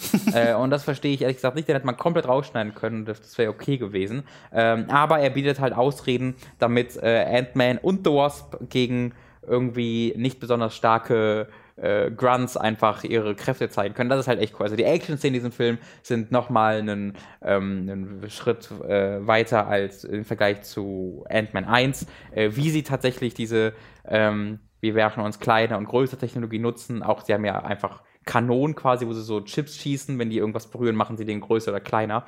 Äh, und wie das mittlerweile genutzt wird, das ist wirklich, wirklich toll. Also allein für die Action-Szenen hat es sich gelohnt. Gerade wenn dann so ein, ähm, diese Figuren, die sich jederzeit ganz klein oder ganz groß machen können, gegen einen Bösewicht kämpfen, der ganze Zeit sich durch durch Umgebungen durchphasen kann, weil sie ja als Ant-Man und The Wasp so ein bisschen die gleiche Fähigkeit haben, weil sie sich ja so klein machen können, mhm. dass sie im Grunde auch überall reinkommen. Und sie verschwinden dann ja auch einfach aus den Augen. Und deswegen hast du halt so zwei Figuren, die sich so schlagen, aber einfach verschwinden, wenn sie plötzlich selbst geschlagen werden können. Das ist ein sehr, sehr interessanter Schlagabtausch. Sieht dann aus wie so ein Dragon Ball-Kampf. So ein bisschen so tatsächlich, ja. Sind, die verschwinden das, einfach, tauchen ja. wieder auf und wieder da. Äh, das ist super, super cool und hat mir viel, viel äh, Spaß bereitet. Äh, es gibt halt eine After-Credit-Szene, die, die auch dann mal so ein bisschen auf, aufnimmt, was äh, passiert ist und was noch passieren kann. Also das ist, wenn man tatsächlich was Relevantes sehen, weil wenn man sich so glaubt, okay, ich muss in der Lore drin bleiben, muss man nur die After-Credit-Szenen sehen. Das ist die einzige, die wirklich relevant ist für die große Marvel-Geschichte. Ähm, und sie ist halt, also, nee, da will ich jetzt nicht weiter drauf eingehen. Ähm, aber der Film selbst, ja, hat mir Spaß gemacht, ist aber auch ein sehr, also ist ein sehr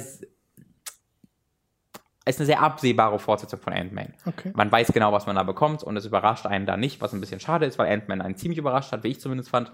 Ähm, dass es dann so eine konsequente Fortsetzung ist, ist zwar äh, cool und unterhaltsam, aber die hätten gerne noch mal ein bisschen einen Schritt weiter machen können, mm. wo es dann noch mal dich wirklich richtig abfuckt. Ähm, aber äh, als Marvel-Fan und vor allen Dingen als Fan der Ant des Ant-Man-Films bekommt man da einen richtig unterhaltsamen, lustigen Film. Ich trauere immer noch ein bisschen hinterher, dass Edgar Wright so raus ist aus dieser Sache, weil ich das irgendwie schon gerne gesehen hätte, wie mhm. so dieses, diese komplett von ihm realisierte Vision ja, ausgesehen hätte, aber trotzdem mochte ich Ant-Man 1 ja auch. Gerade ja. wegen der kreativen Kampfszenen, mhm. weil sie ja wirklich ein bisschen was damit gemacht haben. Tatsächlich ist mein größter Kritikpunkt an Ant-Man and the Wasp das Editing und teilweise auch die Regie, die damit einhergeht, ähm, weil es oft also wirklich oft, äh, überraschend oft für so einen großen Film, so, so Momente gab, wo ähm, die Anschlüsse nicht so funktioniert haben, wie ich mir das vorstellen würde. Weißt du, wo du einen Charakter gesehen hast äh, und der hat gerade irgendwie, also ein Beispiel ist, ähm, du hast einen Charakter, der gefangen ist an einem Ort. der von einem Hauptcharakter angefangen wird dort. Äh, aber äh, quasi, also der ist allein in diesem Ort und wird halt Mhm. von, äh, von Hindernissen davon abgehalten, diesen Raum zu verlassen. Ähm, und dann muss der Charakter, der ihn gefangen hält, auch nochmal selbst zurück zu diesem Ort, wo der andere Charakter gefangen gehalten wird. Äh, und du siehst halt den Charakter, der dort gefangen gehalten wird, äh, wie er ähm, einfach die, die Hindernisse anguckt und überlegt, wie er daran vorbeikommt. Dann gibt es einen Cut zu dem Charakter, der ihn gefangen hält, wo man auch nur ihn sieht, wie er aber dann in dem gleichen Haus, aber offensichtlich im gleichen Raum ist wie er und sich eine Sache abholt, die er braucht.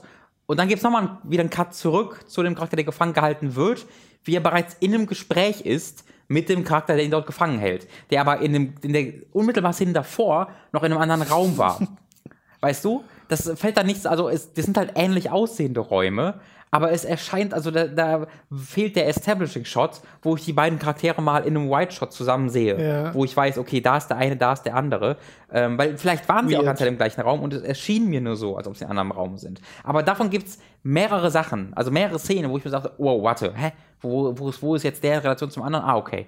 Ähm, was komisch wirkte, weil eigentlich, also diese Marvel-Filme sind jetzt keine unglaubliche Darstellung von Regiekunst, auch wenn sie in, also es gibt halt einzelne Filme, die da so ein bisschen äh, rausspringen, wie ich finde, die Rousseau-Filme, aber auch die Filme äh, der, der äh, Taika Waititi-Film, also Thor Ragnarok. Da merkt man so ein bisschen die Regie, aber ansonsten sind die ja eigentlich so, ja, sehen halt aus wie Marvel-Filme, ne?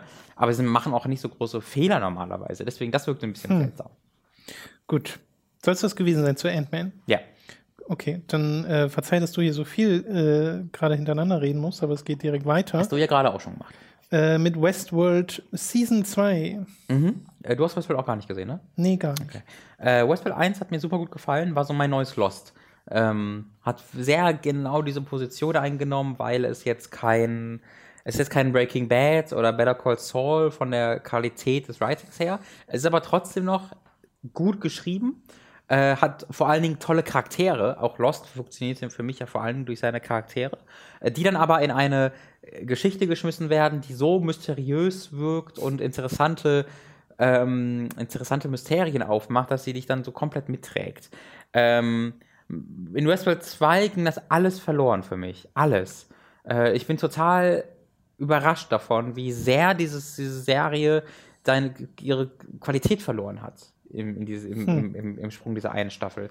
Weil das Writing der einzelnen Dialoge deutlich schlechter wurde. Also es hat eine ganze Menge Dialoge und Monologe, das habe ich auch gestern schon auf Twitter geschrieben, wo ich mich wirklich an Kingdom Hearts erinnert gefühlt habe. Dass sie plötzlich nur noch in Aber abs- das ist doch nichts Schlechtes. ja, das stimmt natürlich. Wo sie wirklich nur noch in abstrakten äh, Sätzen reden, wo sie halt über die Dunkelheit in sich reden und das Licht, das sie suchen. Und das ist ganz, ganz schlimmer, So- so esoterischer Ich wollte gerade Blödsinn. sagen, wo es esoterisch wird. Ja, oder? richtig. Aber sie wo wollen halt dabei so episch wirken. Weißt du, du hast halt so ganz viele Momente, wo einer dieser Charaktere äh, so an der Kamera vorbeiguckt, die Musik schwillt an und sie redet dann davon, wie sie ihre Leute ins Licht führen wird. Und das wirkt aber so komplett. Es bricht so mit dem, was die erste Staffel gemacht hat, wo diese Charaktere alle sehr, recht real wirkten. Das, das, dass ich total gar nicht verstehe, was da passiert ist, weil es immer noch das gleiche Team ein- einfach dahinter ist. Dann hat es aber auch das Problem, dass es versucht, die Stärken aus der ersten Staffel mitzunehmen, ohne aber zu verstehen, warum die funktioniert haben. Die erste Staffel war sehr fragmentiert in, seinem, in, ihrem, in dem Storytelling. Du hattest verschiedene Zeitebenen, verschiedene Charaktere, äh, die dann aber alle zu einem großen ähm, Punkt halt zusammengeführt wurden. Es, du, hattest, äh, du hattest dann trotzdem noch diesen einen Storystrang im Hintergrund, der so im, im Grunde repräsentiert wurde von Anthony Hopkins, äh, der ja der Leiter dieses Parks war, Westworld, und der so ein bisschen die alle Stränge gezogen hat. Ähm, und auch wenn du dann nicht wusstest, immer, okay, warte, in welcher Zeitebene war ich gerade, was, was passiert hier, ist, ist es, hat das einen, einen erzählerischen Sinn gehabt, weil deine Verwirrung nötig war, damit diese Geschichte sich so erzählen kann, wie sie, wie sie sich erzählt und damit sie auch die, den Impact hat, den sie sucht. In der zweiten Staffel haben sie gesehen, okay, diese unterschiedlichen Zeitebenen ist einer der zentrale Aspekt gewesen von der ersten Staffel, die müssen wir mitnehmen. Aber es hat hier nicht mehr die erzählerische Relevanz, die es in der ersten Staffel hat, sondern ist ja kompletter Selbstzweck. Du hast ja nicht diesen Moment, wo du sagst so, oh, okay, sondern am Anfang siehst du im Grunde, welche, mit welchen Charakteren was passieren wird, ganz zu ganz großen Teilen. Und dann hast du halt diesen so ein Flashback, wo du das nochmal siehst. Und dann hast du auch ganz viele Zeitsprünge, wo du nicht genau siehst, warum, äh, wo, in welcher Zeit das jetzt spielt. Aber es hat nicht dieses, dieses Crescendo, auf das zusteuert, sondern es hat einfach Verwirrung als Ziel. Es hat, und, das und daher erneut, erinnert es mich total, tut mir leid, an Kingdom Hearts. Ich spiele es halt gerade, deswegen hat es mich so daran erinnert, dass es eine eigentlich interessante Geschichte erzählt, aber die völlig künstlich versucht zu verkomplizieren, indem es ständig dir Sachen nicht erzählt, Zeitsprünge macht, Mysterien aufbaut, wo eigentlich innerhalb dieser Welt kein Mysterium da ist, das einfach nur dadurch entsteht, dass dir als Zuschauer oder als Spieler Informationen enthalten werden. Und ich finde, das ist halt die lameste Art und Weise, diese, diese Mysterien aufzubauen. Das hat halt auch die erste Staffel nie gemacht und das macht diese Staffel konstant. Ähm, und das finde ich total frustrierend. Äh, dann hat es aber auch diese, diese verschiedenen Charaktere. Also es hat halt vier, fünf unterschiedliche Hauptfiguren, die aber im Vergleich zur ersten Staffel nicht wirklich an diesem einen Strang im Endeffekt ziehen, sondern recht ziellos völlig an unterschiedlichen Stellen durch diesen Park laufen.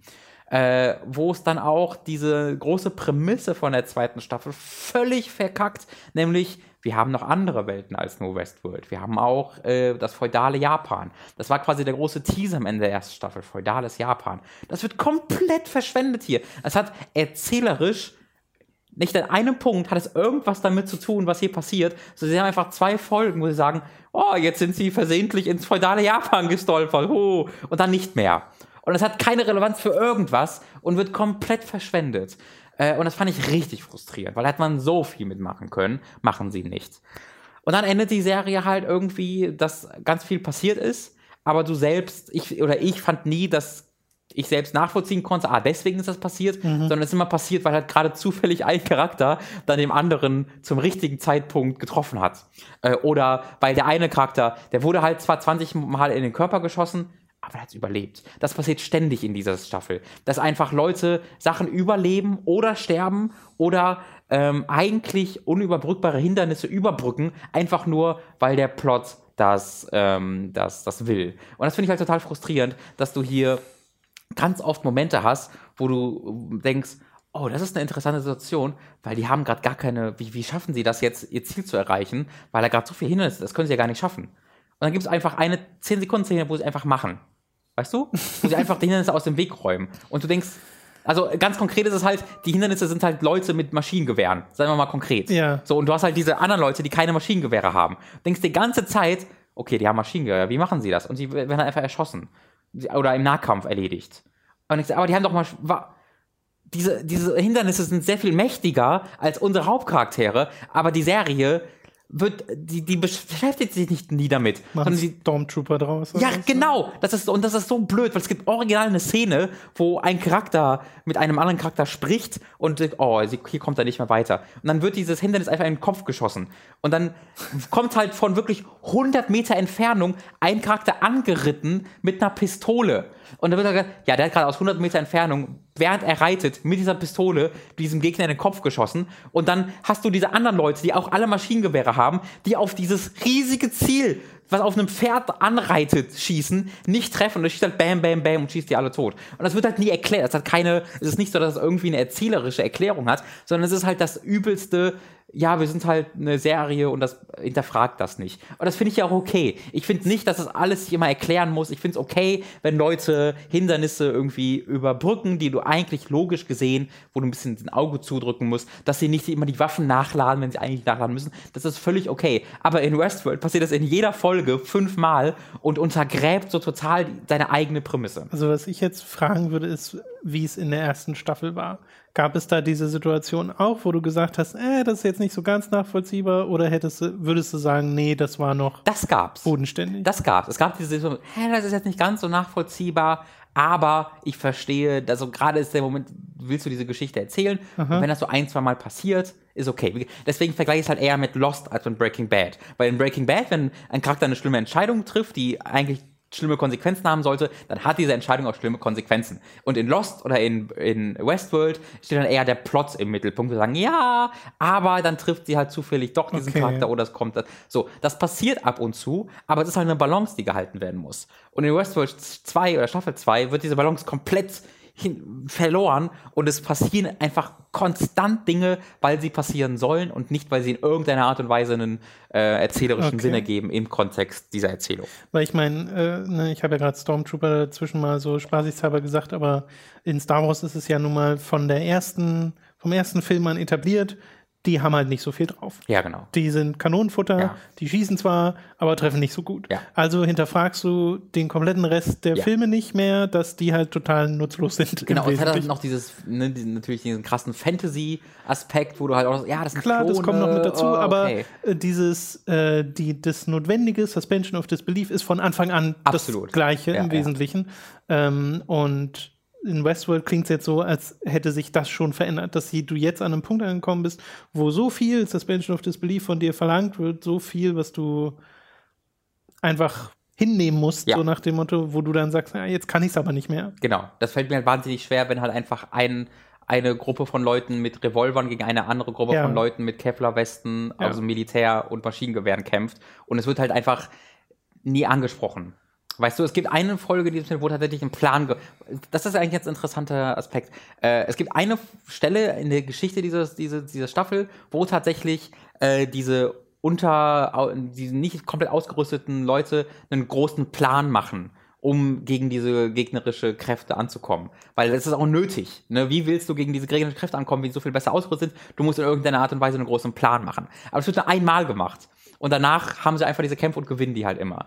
Ähm, und da das nie thematisiert wird oder angesprochen wird, so, das fand ich dann wahnsinnig nervig irgendwann. Aber es ist, wie gesagt, nur ein Aspekt von der, also es ist nur eine Verbildlichung des schlechteren Writings von ganz, ganz vielen Verbildlichungen. Okay. Ähm, also ich bin sehr, sehr, sehr, sehr enttäuscht, ähm, weil auch da und sich unter all diesem Gerümpel halt eine gute Geschichte und interessante Charaktere verwirken. Ja, es ist halt wirklich ganz viel Gerümpel, wo du dich durchkämpfen musst. Da ist, da ist der Charakter, den ich mag.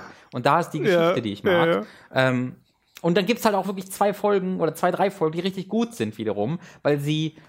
Also es gibt gerade eine Folge, wo sie sagen, okay, wir ignorieren mal alles andere, hier haben wir einen Charakter, auf den wir uns fokussieren. Und dann plötzlich funktioniert's. Wenn sie dieses gesamte, wie gesagt, Gerümpel von, oh, welcher Zeitlinie, Timeline sind wir? Oh, was hier ist aber ganz schön groß Hindernis, sich einfach mal auf den Charakter fokussieren, funktioniert's äh, plötzlich. Äh, Oh sehr frustrierend. Ähm, ich werde bei der Staffel 3 einfach mal gucken, wie das ankommt. Und wenn ich nach drei Folgen merke, dass es genauso ist, dann werde ich aufhören, weil dann hat es mich einfach verloren. Okay. Ähm, denn ich kann mich für diese Charaktere nicht erwärmen, wenn ich einfach nicht verstehe, warum sie was machen und wenn ich eh weiß, den, die sind un, un, un, also die sind einfach unsterblich, solange der Plot noch was mit ihnen Ja, an- stimmt, das nimmt ja auch die will. Spannung raus. Das ist ja auch Ja. Und das ist so weird in dieser Serie, dass sie sowas machen. Sorry, dass ich die ganze Zeit nochmal ein neues Und dazu fasse. Aber es ist so weird, dass sie es gerade in dieser Serie machen, weil in dieser ganzen Serie geht es ja darum, um Leute, die wiederbelebt werden können, um Roboter, um Ja. äh, deinen Geist, der, äh, wie, was es erwehrt, kann er repliziert werden, sind diese Roboter echt. Es geht ja ganz essentiell darum, äh, Leute, die den Ausweg die die Unsterblichkeit suchen in gewisser Weise und die und die sich fragen, okay, wenn ich jetzt äh, diesen Roboter kopiere, ist er dann ein anderer Mensch, äh, ein anderer Charakter oder ist das das gleiche Wesen noch? Was ist, wenn ich hier was Kleines verändere? Das heißt, man könnte so viel damit machen mit diesem Punkt, oh, der ist gestorben. Aber und das versuchen sie auch, aber es wird so entwertet dadurch, dass einfach keinerlei Stakes es wirklich gibt, sondern äh, ja, weil Es gibt keine Stakes. es gibt keine Stakes und ich habe Hunger. Das ist mein Problem. Okay. Äh, wir kommen mal zum letzten Thema dieses äh, Podcasts. Nämlich, natürlich, ihr habt alle schon drauf gewartet oder einfach schon zu dieser Stelle geskippt, ihr Schlawiner. Hier ist jetzt nämlich Robins famoses Formel 1 Ich Fest. muss kurz, äh, das ist ein bisschen schwierig zu machen, weil ich ganze Zeit meinen Mund so verformen muss, weil ich eine fette Afte im Mund. Immer noch. Ähm, Aftentime kurz. Ich habe eine große Afte oben rechts an meinem Schneidezahn. Äh, Entschuldigung, einen Eckzahn. Und der Eckzahn ist ja der, der so am meisten rausguckt. Deswegen immer, wenn ich quasi meine Lippe schließe, meinen Mund schließe, dann musst dir das vorstellen, wenn du irgendwie was hast, was sehr befriedigend irgendwo einrastet. Ne? Du hast irgendeine, du hast, du hast so eine, du hast so eine ähm, Stange und ein Loch und das Loch und das Stange passt perfekt ins Loch und mein Zahn rastet so in meine Afte ein. Ähm, was halt kein schönes Gefühl ist. Deswegen ist so ein schöner Satz. Ich bin so froh, dass Ja. ich den sagen konnte. Ich freue mich umso Äh, mehr jetzt über die Leute, die hierher geskippt haben. Musste ich so den, die ganze Zeit den Mund so anheben an einer Stelle, ähm, damit meine Afte nicht, in- mein Zahn nicht in meine Afte einrastet. So, deswegen kurz die äh, Hintergrundinfo. Aber es gab auch Formel 1. Hey, äh, Formel 1 äh, zum 13. Mal in Folge, Tom. Das war aufregend, oder? Dreimal hintereinander Formel 1 gucken. Ähm, fand ich sehr cool. Das gab es noch nie vorher. Weil normalerweise hat man Echt jetzt nicht? nee, normalerweise hat man jetzt zwei Wochen ähm, Pause zwischen jedem Rennen. Und dann gibt's manchmal halt eine Woche Pause zwischen dem Rennen. Äh, aber es gab noch nie dreimal hintereinander nur eine Woche Pause. Und das war richtig cool. Daran konnte ich mich gewöhnen. Darf ich aber nicht, weil jetzt gibt's wieder zwei Wochen Pause. Ich wollte gerade fragen, ist das jetzt äh, ein Streak, den Sie weiterführen? Nee, nee, das oder? können sie auch nicht, weil sie ja so, Ich also es ist sagen. eine unglaubliche Materialschlacht. Ja. Du musst dir vorstellen, was sie alles durch die ganze Welt hieven. Ähm, das, das ging jetzt halt auch nur, weil es, es war halt Österreich, Frankreich, England, also drei Länder, die relativ nah beieinander sind. Ähm, und wenn sie dann natürlich nochmal nach Dubai müssten, das wäre dann wieder nicht mehr so einfach. Äh, Silverstone also, eine Traditionsstrecke und wir sind ja an einem sehr spannenden Punkt in der Weltmeisterschaft. Ein Punkt unterscheiden, das ist ein interessanter Punkt, kennt ihr? Ein Mach Punkt einfach weiter. Unterscheiden Wenn man darauf hinweist, wird es doch nicht mehr clever. ein, und ein, äh, ein Punkt äh, trennt Sebastian Vettel von Lewis Hamilton.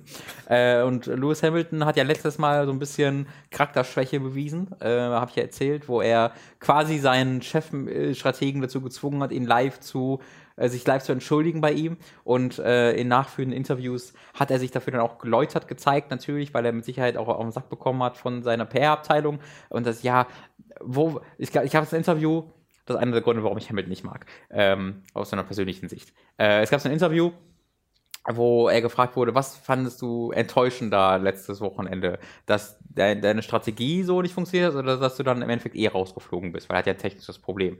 Dann hat Hamilton gesagt so, "Hm, ich muss wirklich sagen, also am enttäuschend mich eigentlich von mir selbst und meine Reaktion davon. Ähm, ich war natürlich sehr emotional, hat halt seine große Abbitte geleistet. Äh, weil das wirkt so unehrlich, das wirkt so unehrlich. Das kann ich kaum in Worte fassen. Das wirkt so sehr wie ein Zwölfjähriger, der von Mama gezwungen wird, sich bei seinem Freund zu entschuldigen, weil er ihn versehentlich in den Pool geschubst hat. Da- Das, das kann ich ihm einfach nicht abnehmen. Weil er das dann auch so, also er stapelt halt so hoch, ne? Also am enttäu- enttäuscht muss ich wirklich sagen, bin ich tatsächlich von mir und meinem eigenen Verhalten. Das ist so, nee, Digga, come on. ähm, ich, es ist gut, dass du dich entschuldigst, aber machst, äh, so machst du, dass man sie zumindest ein bisschen glaubt. Ähm, ja, und dann kam diese, dieses Rennen, wo er auf der Pole Position war in seinem Heimrennen. Äh, Vettel äh, auf dem zweiten Platz, Raikkonen dritten Platz, Bottas auf dem vierten Platz. Hat den Start direkt verkackt. Das heißt, wurde sofort beim Start von Vettel überholt. Ähm, und es gab ja vor zwei Rennen bereits, äh, das, die, Bottas ist ja der Teamkollege von Hamilton, der hat immer Pech. Ne, Der hat immer Pech. Und vor zwei Rennen wurde der von Vettel rausgekegelt. Äh, und in diesem Rennen wurde diesmal Hamilton von Raikön rausgekegelt. Also wieder Mercedes-Fahrer, wieder von einem Ferrari-Fahrer. Der wurde in der ersten Kurve, weil er halt so ein bisschen langsamer gestartet ist, kam halt Raikön und hat ihn so ähm, auf, auf der Innenseite, hat sich ein bisschen verbremst, ist deswegen nach außen getragen worden, außen war Hamilton und deswegen hat das linke Vorderrad von Raikön das rechte Hinterrad von Hamilton getroffen und dann drehst du dich natürlich direkt. Es war Ja. wie so ein Manöver in Wreckfest, wenn du einen Ja, umdrehst. Ne, halt offensichtlich kein, kein, Gewolltes. kein, keine Absicht, weil man sieht Ja. ja. auch, wie der Reifen qualmt, weil er sich halt verbremst. So. Und Hamilton wird halt dann auf den letzten Platz durchgereicht. Ähm, und war dann ein sehr entspannendes Rennen tatsächlich, weil er natürlich unglaublich viel schneller ist als alle anderen, ähm, bis auf die unmittelbare Führungsposition. Und deswegen innerhalb von 15 Runden sich wieder auf den sechsten Platz, wenn ich mich recht in Erinnerung habe, vorgekämpft hat. Das war halt einfach sehr cool, das so zu sehen. Ja. Ähm, und währenddessen war halt äh, Vettel vorne, Bottas war auf dem zweiten Platz, Raikön war auf dem dritten Platz und Raikön hat tatsächlich eine 10 Sekunden Strafe dafür bekommen. Gar nicht, weil es Absicht war, sondern einfach, weil es war halt, ne, er war schuld an dieser Kollision und was sie halt sagen ist, es wäre halt scheiße, wenn Raikön vor Hamilton rauskommt, obwohl er für, diese, für diesen Unfall verantwortlich ist und äh, Vettel hat damals 5 Sekunden Strafe bekommen, alle meinten, das ist viel zu wenig, deswegen hat er jetzt eine 10 Sekunden Strafe bekommen, äh, musste 10 Sekunden in der Box warten. Äh, und dadurch kam dann auch Hamilton wieder nach der Box vor Raikön raus, wenn irgendwie am fünften Platz schon wieder. Und dann kam Safety Car, weil jemand abgeflogen ist. Dadurch sind dann alle, beim Safety Car fahren ja wieder alle ganz nah beieinander dadurch. Und dann war, äh, sind äh, Vettel und Raikön an die Box gegangen während des Safety Cars. Dadurch verlieren sie natürlich die Position auf, dem, auf der Strecke, aber sparen natürlich trotzdem Zeit, weil alle so langsam fahren. Und dadurch war dann plötzlich Bottas Erster und Hamilton wieder Zweiter. äh, und das war, fand ich sehr beeindruckend, wie der Hamilton wirklich durch das Feld geflügt ist und dann recht schnell wieder auf dem zweiten Platz war. Ähm, Irgendwann mussten die dann aber natürlich auch nochmal an die Box und im Endeffekt war es dann so, dass ähm, in, dem, in den letzten Zügen dieses Rennens war dann Bottas auf dem ersten Platz, aber war lange nicht in der Box, hatte deswegen schlechte Reifen. Nee, ich habe es gerade falsch gesagt, die waren beide nicht in der Box, aber hatten deswegen relativ schlechte Reifen, während die Ferraris in der Box waren, hinter ihnen waren aber dafür bessere Reifen. Das war Bottas auf dem ersten Platz, Vettel auf dem zweiten Platz, Hamilton auf dem dritten Platz, Raikkonen auf dem vierten Platz. So, das war so die letzten, sag ich mal, zehn Runden. Und das war halt unglaublich spannend, weil die Ferraris waren schneller als die Mercedes, weil die neue Reifen hatten. Und ähm, die waren halt alle vier direkt hintereinander. Und Raikön war versucht, Hamilton zu überholen. Hamilton war dabei zu versuchen, Vettel zu überholen. Und Vettel war dabei zu versuchen, Bottas zu überholen. Und das war so unglaublich spektakulär und spannend zu sehen, wie diese vier unglaublich talentierten Fahrer alle, alle gegen alle gekämpft haben. Das war hervorragend. Im Endeffekt war es dann so, dass Bottas leider durchgereicht wurde, weil seine Reifen am ältesten waren und die komplett am Arsch waren in den letzten drei Runden. Deswegen war der, konnte er einfach nicht mithalten. So durch die Gegend geslidet, wurde dann Vierter. Äh, Vettel wurde Erster. Hamilton wurde Zweiter. Raikön wurde Dritter. Also ich finde das wahnsinnig beeindruckend, dass Hamilton dann tatsächlich Zweiter wurde, weil er einfach Letzter war zwischendurch äh, und dann ja auch vor Raikön rauskam. Hamilton war aber sehr pisst. der hat, also, äh, der hat das so das ganze Rennen mit sich rumgetragen und ich hätte halt ehrlich gedacht, dass er happy wäre, als er dann Zweiter noch wurde, aber war er nicht. Ähm, hat dann, ähm, es gibt so, wenn sie dann, die ersten, die ersten drei Fahrer halten dann quasi auf der Stadtzielgeraden an nach ihrer Ausfahrtrunde, halten ja auf der Stadtzielgeraden an und geben dann ein Interview äh, für die Fans auf der Strecke. Hamilton ist einfach gegangen. Einfach gegangen. War auch sein Heimrennen, war ihm dann egal. Er erzählt halt immer, wie wichtig ihm die Fans und so sind ne, und ist halt einer dieser, oh, blessed with ihr Fans, ihr bringt mich dazu, eine Sekunde schneller zu fahren. Ist er, ist einfach gegangen. Äh, und dann war da irgendwie Brundle mit Raikön und äh, Vettel so, ja, äh, anscheinend ist Vettel gerade, äh, ist Hamilton gerade gegangen. Äh, dann reden wir doch noch ein bisschen mit Raikön. Raikön will halt nie mit irgendjemandem reden. Ja. Das war eine lustige Situation. Aber tatsächlich hat Raikön sich so am Grid so gesagt, das war meine Verantwortung und die 10 Sekunden waren okay, berechtigt, habe ich dann genommen, ist okay, war meine Schuld. Hat natürlich Hamilton nicht mitbekommen, weil er einfach reingegangen ist. ähm, und dann kam halt Vettel und Hamilton, äh, Vettel und Raikön hinterher und Hamilton hat dann auch Raikön mit dem Arsch nicht angeguckt. Äh, war eine schöne, schöne Atmosphäre. äh, und dann gibt es ja auf dem, äh, auf dem Podium nochmal ein Interview. Äh, normalerweise gibt es auf dem Podium mittlerweile dann, äh, nee, gar nicht. Ist es mittlerweile so? Ich glaube, das, das Podiumsinterview gibt es mittlerweile gar nicht mehr, sondern es wird immer auf dem Grid gemacht.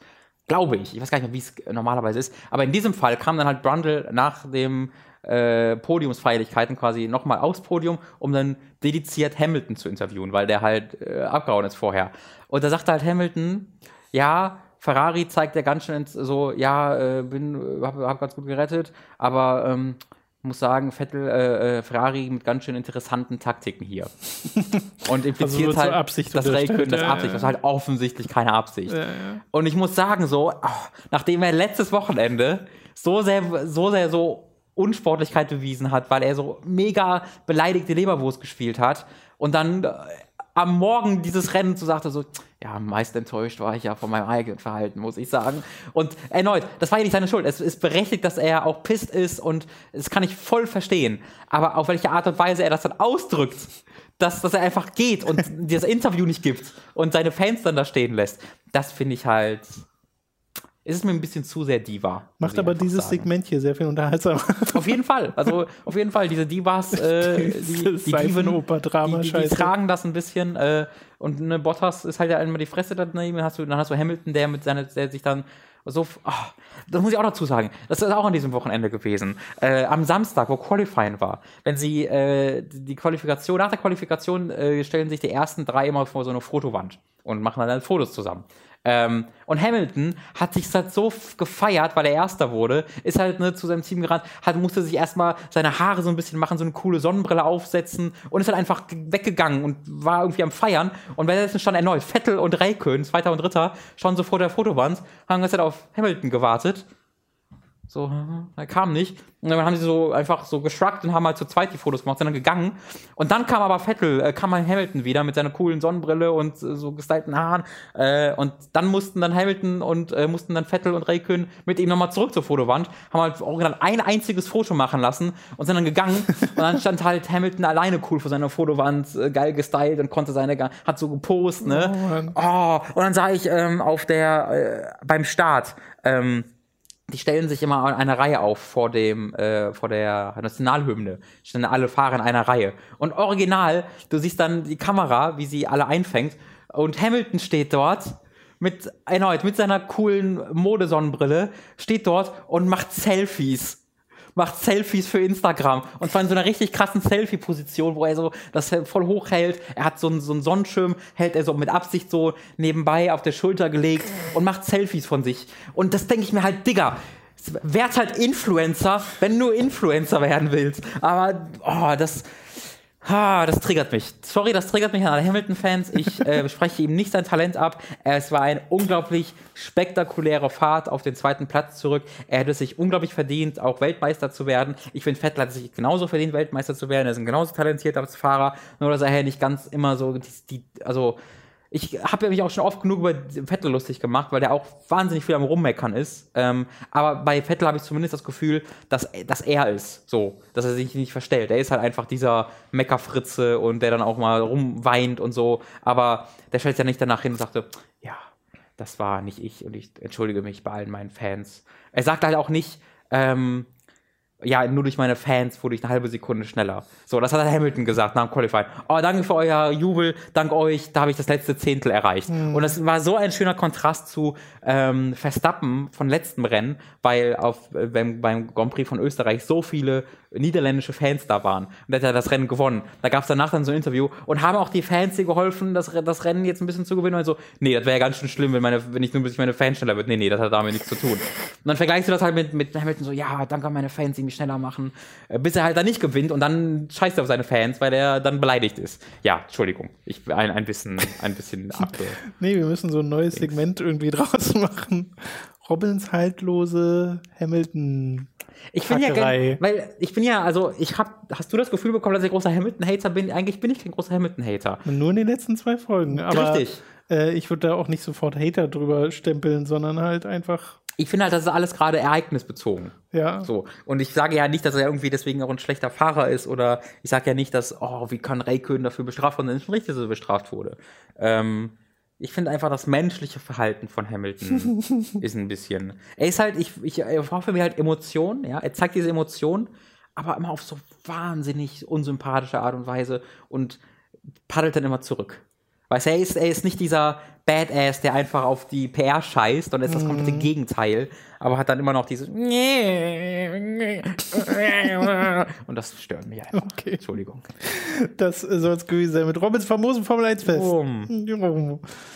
Das ist, also, ich hoffe, dass das dann demnächst wieder geht mit äh, den Formel 1 Geräuschen hier. Ja, wie gesagt, ich muss gerade ein bisschen äh, das ist so das Beste, Siehst was ich machen das, Weil eigentlich muss ich die Lippe ja über die Schneidezähne ziehen. Das Problem ist, dass erneut ich, äh, die Afte dann direkt in den Eckzahn einrastet. Und das muss, da muss ich halt vorsichtig sein, weil das fängt dann ja auch irgendwann an, ein bisschen zu, zu saften. Nein, das macht natürlich nicht. Aber ich finde es gerade lustig, saften. suppt ein bisschen. Es suppt natürlich. Ich habe ich hab, ich hab natürlich gerade den halben Mund voll Eiter. Auch. Deswegen muss ich natürlich da ein bisschen aufpassen. Ne? Einrasten Aften ist auch so eine Punkband, oder? Ein, einrastender Afte. Aften, einrasten Aften. Nun, wie dem auch oh, sei. Irgendwo, ja. Äh, wie dem auch da sei. muss man mit Interpunktion, weißt du, so wie die Band Fun Punkt, die, die hat, das ist Fun, klein geschrieben und ein Punkt dahinter. Ja. Äh, oder es gibt ja, nee, den anderen Namen fällt mir nicht ein. Äh, aber wir müssen irgendwie mit Interpunktion arbeiten. Ein, Einrasten, Semikolon, Afte. What? Einrasten, Afte, Einrasten, Semikolon, das, oder das ist wahrscheinlich, ein, Einrasten, Semikolon, Afte ist wahrscheinlich das neue äh, In-Birth Exile-Spiel. Äh, weißt du, der neue Untertitel Ja. für den nächsten Teil. So, jetzt lasse ich aber, jetzt das, halt die würde mich, Fresse das würde mich nicht wundern. und lasse ich mal die Producer vorlesen. Äh, ich wollte noch, bevor wir dazu kommen, einmal das Forum erwähnen und unseren Discord-Server. Falls ihr an dieser Community hier teilnehmen wollt, äh, dann könnt ihr das äh, tun. Entweder halt übers Forum. Im Forum gibt es auch den Link zum Discord-Server. Äh, verlinke ich euch in der Beschreibung. Da könnt ihr mal vorbeischauen und diskutieren. Und Ich würde gerne mal ausführlich wissen, ähm, was ihr so für Aftenerfahrungen gemacht habt. Ich weiß ja von Mats, dass er ebenfalls ein Aftenboy ist und äh, ich würde gerne wissen, haben wir Aftenboys und Girls dort? Wenn ja, äh, wie geht ihr damit um? du hast doch vor allem eigentlich mal dieses Mittel dagegen bekommen. Ja, nee, pass auf. Äh, danke, dass du nachfragst. Danke, dass ich noch ein bisschen ausführlicher über meine After reden darf. Ähm, das, dieses Mittel, das kenne ich ja. Das ist ja, ähm, eher, das, ist, das, das dient ja dazu, das abzudecken. So. Ja. Äh, aber es ist einfach nur, dann tut es nicht so weh. Aber es heilt's nicht. Es ja, gibt keine klingt Heilung. Doch, klingt doch dagegen. trotzdem gut. Ja, aber das ist halt auch un, also das brennt halt wie die Sau. Es brennt halt wirklich wie die fucking Sau. Ähm, und ist halt ein bisschen, äh, also stört halt so ein bisschen. Ne? Du merkst halt, dass da was ist. Okay. Es Wehtun tut so oder so. Entweder es brennt, weil das eine Aft ist, oder es brennt, weil ich da Zeug drauf getan habe. Ich kann es halt betäuben. Also, nee, stimmt, das war das, was ich geschickt bekommen habe. Ich habe gar nicht das abdeckende geschickt bekommen, sondern ich habe das betäubende geschickt bekommen. Das soll ich tatsächlich mal drauf tun. Weil dann brennt es natürlich für, dann brennt halt so für 30 Sekunden mega krass, aber dann, dann ist einfach, das ist, als ob du eine Spritze bekommst äh, in, die, in die Lippe. Du merkst einfach die, äh, das, äh, die Oh, Stelle aber nicht. nachher kannst du dann gar nicht mehr reden. Weißt, ne? Naja, das so, Pro- weil du deine das- Lippe nicht bewegen kannst. Was auch ein Problem an, der, an daran ist, ähm, ist, dass ich dann halt nicht merke, wenn die Aft, wenn, äh, wenn der Zahn in die After einrastet. Das heißt, ähm, ich provoziere das. Zerreißt dir den halben Mund. Ja, ja, richtig, und ich merke es halt nicht. Deswegen, ich äh, glaube, der Schmerz ist halt hier wichtig dafür, dass ich die After vom Einrasten abhalten kann. Okay. Patreon.com slash hooked. Diese beiden äh, Worte machen mir so viel Spaß, möchte- gemeinsam zu sagen. Einrasten, ab. möchte, ich noch. Das wird nächste Woche garantiert irgendwo in den Podcast-Produzenten vorkommen. Oh ja. Äh, Patreon.com slash hooked, da könnt ihr uns unterstützen. Mit 5 äh, Dollar bzw. Euro pro Monat bekommt ihr Zugriff auf alle exklusiven Inhalte. Am Wochenende gab es eine neue Folge vom On Topic Podcast. Da haben Robin und ich über unsere Spiele des Jahres 2005 geredet, sind also weit in die Vergangenheit zurückgereist. Das hat sehr viel Spaß gemacht. Das könnt ihr euch dann da direkt anhören. Und ne, wenn ihr äh, jetzt irgendwie anfangt mit den 5 ähm, Euro pro Monat, dann könnt ihr auch direkt zurückgehen zu allen vergangenen Sachen, die da erschienen sind und euch die anschauen. Wäre das okay, wenn ich mal kurz kurz Stand der Dinge mit exklusiven Videos gebe, wie das gerade aussieht? Äh, also, da, da kam mir nur ein paar Tage nichts mehr, da kann man vielleicht mal kurz einfach Stand der Dinge sagen. Sure. Bei mir. Äh, es kommen ja äh, Praise the Casual jede Woche. Genau. Äh, und das äh, neigt sich ja mit großen Schritten am Ende zu. Es sind noch ein paar Folgen, wirklich nicht mehr viele. Ähm, ich äh, äh, arbeite aber auch gerade aktiv an einem Video, was ebenfalls für exklusiv sein, exklusiv sein wird. Das dauert aber noch eine ganze Weile. Also da weiß ich auch, dass das noch echt eine Weile dauern wird.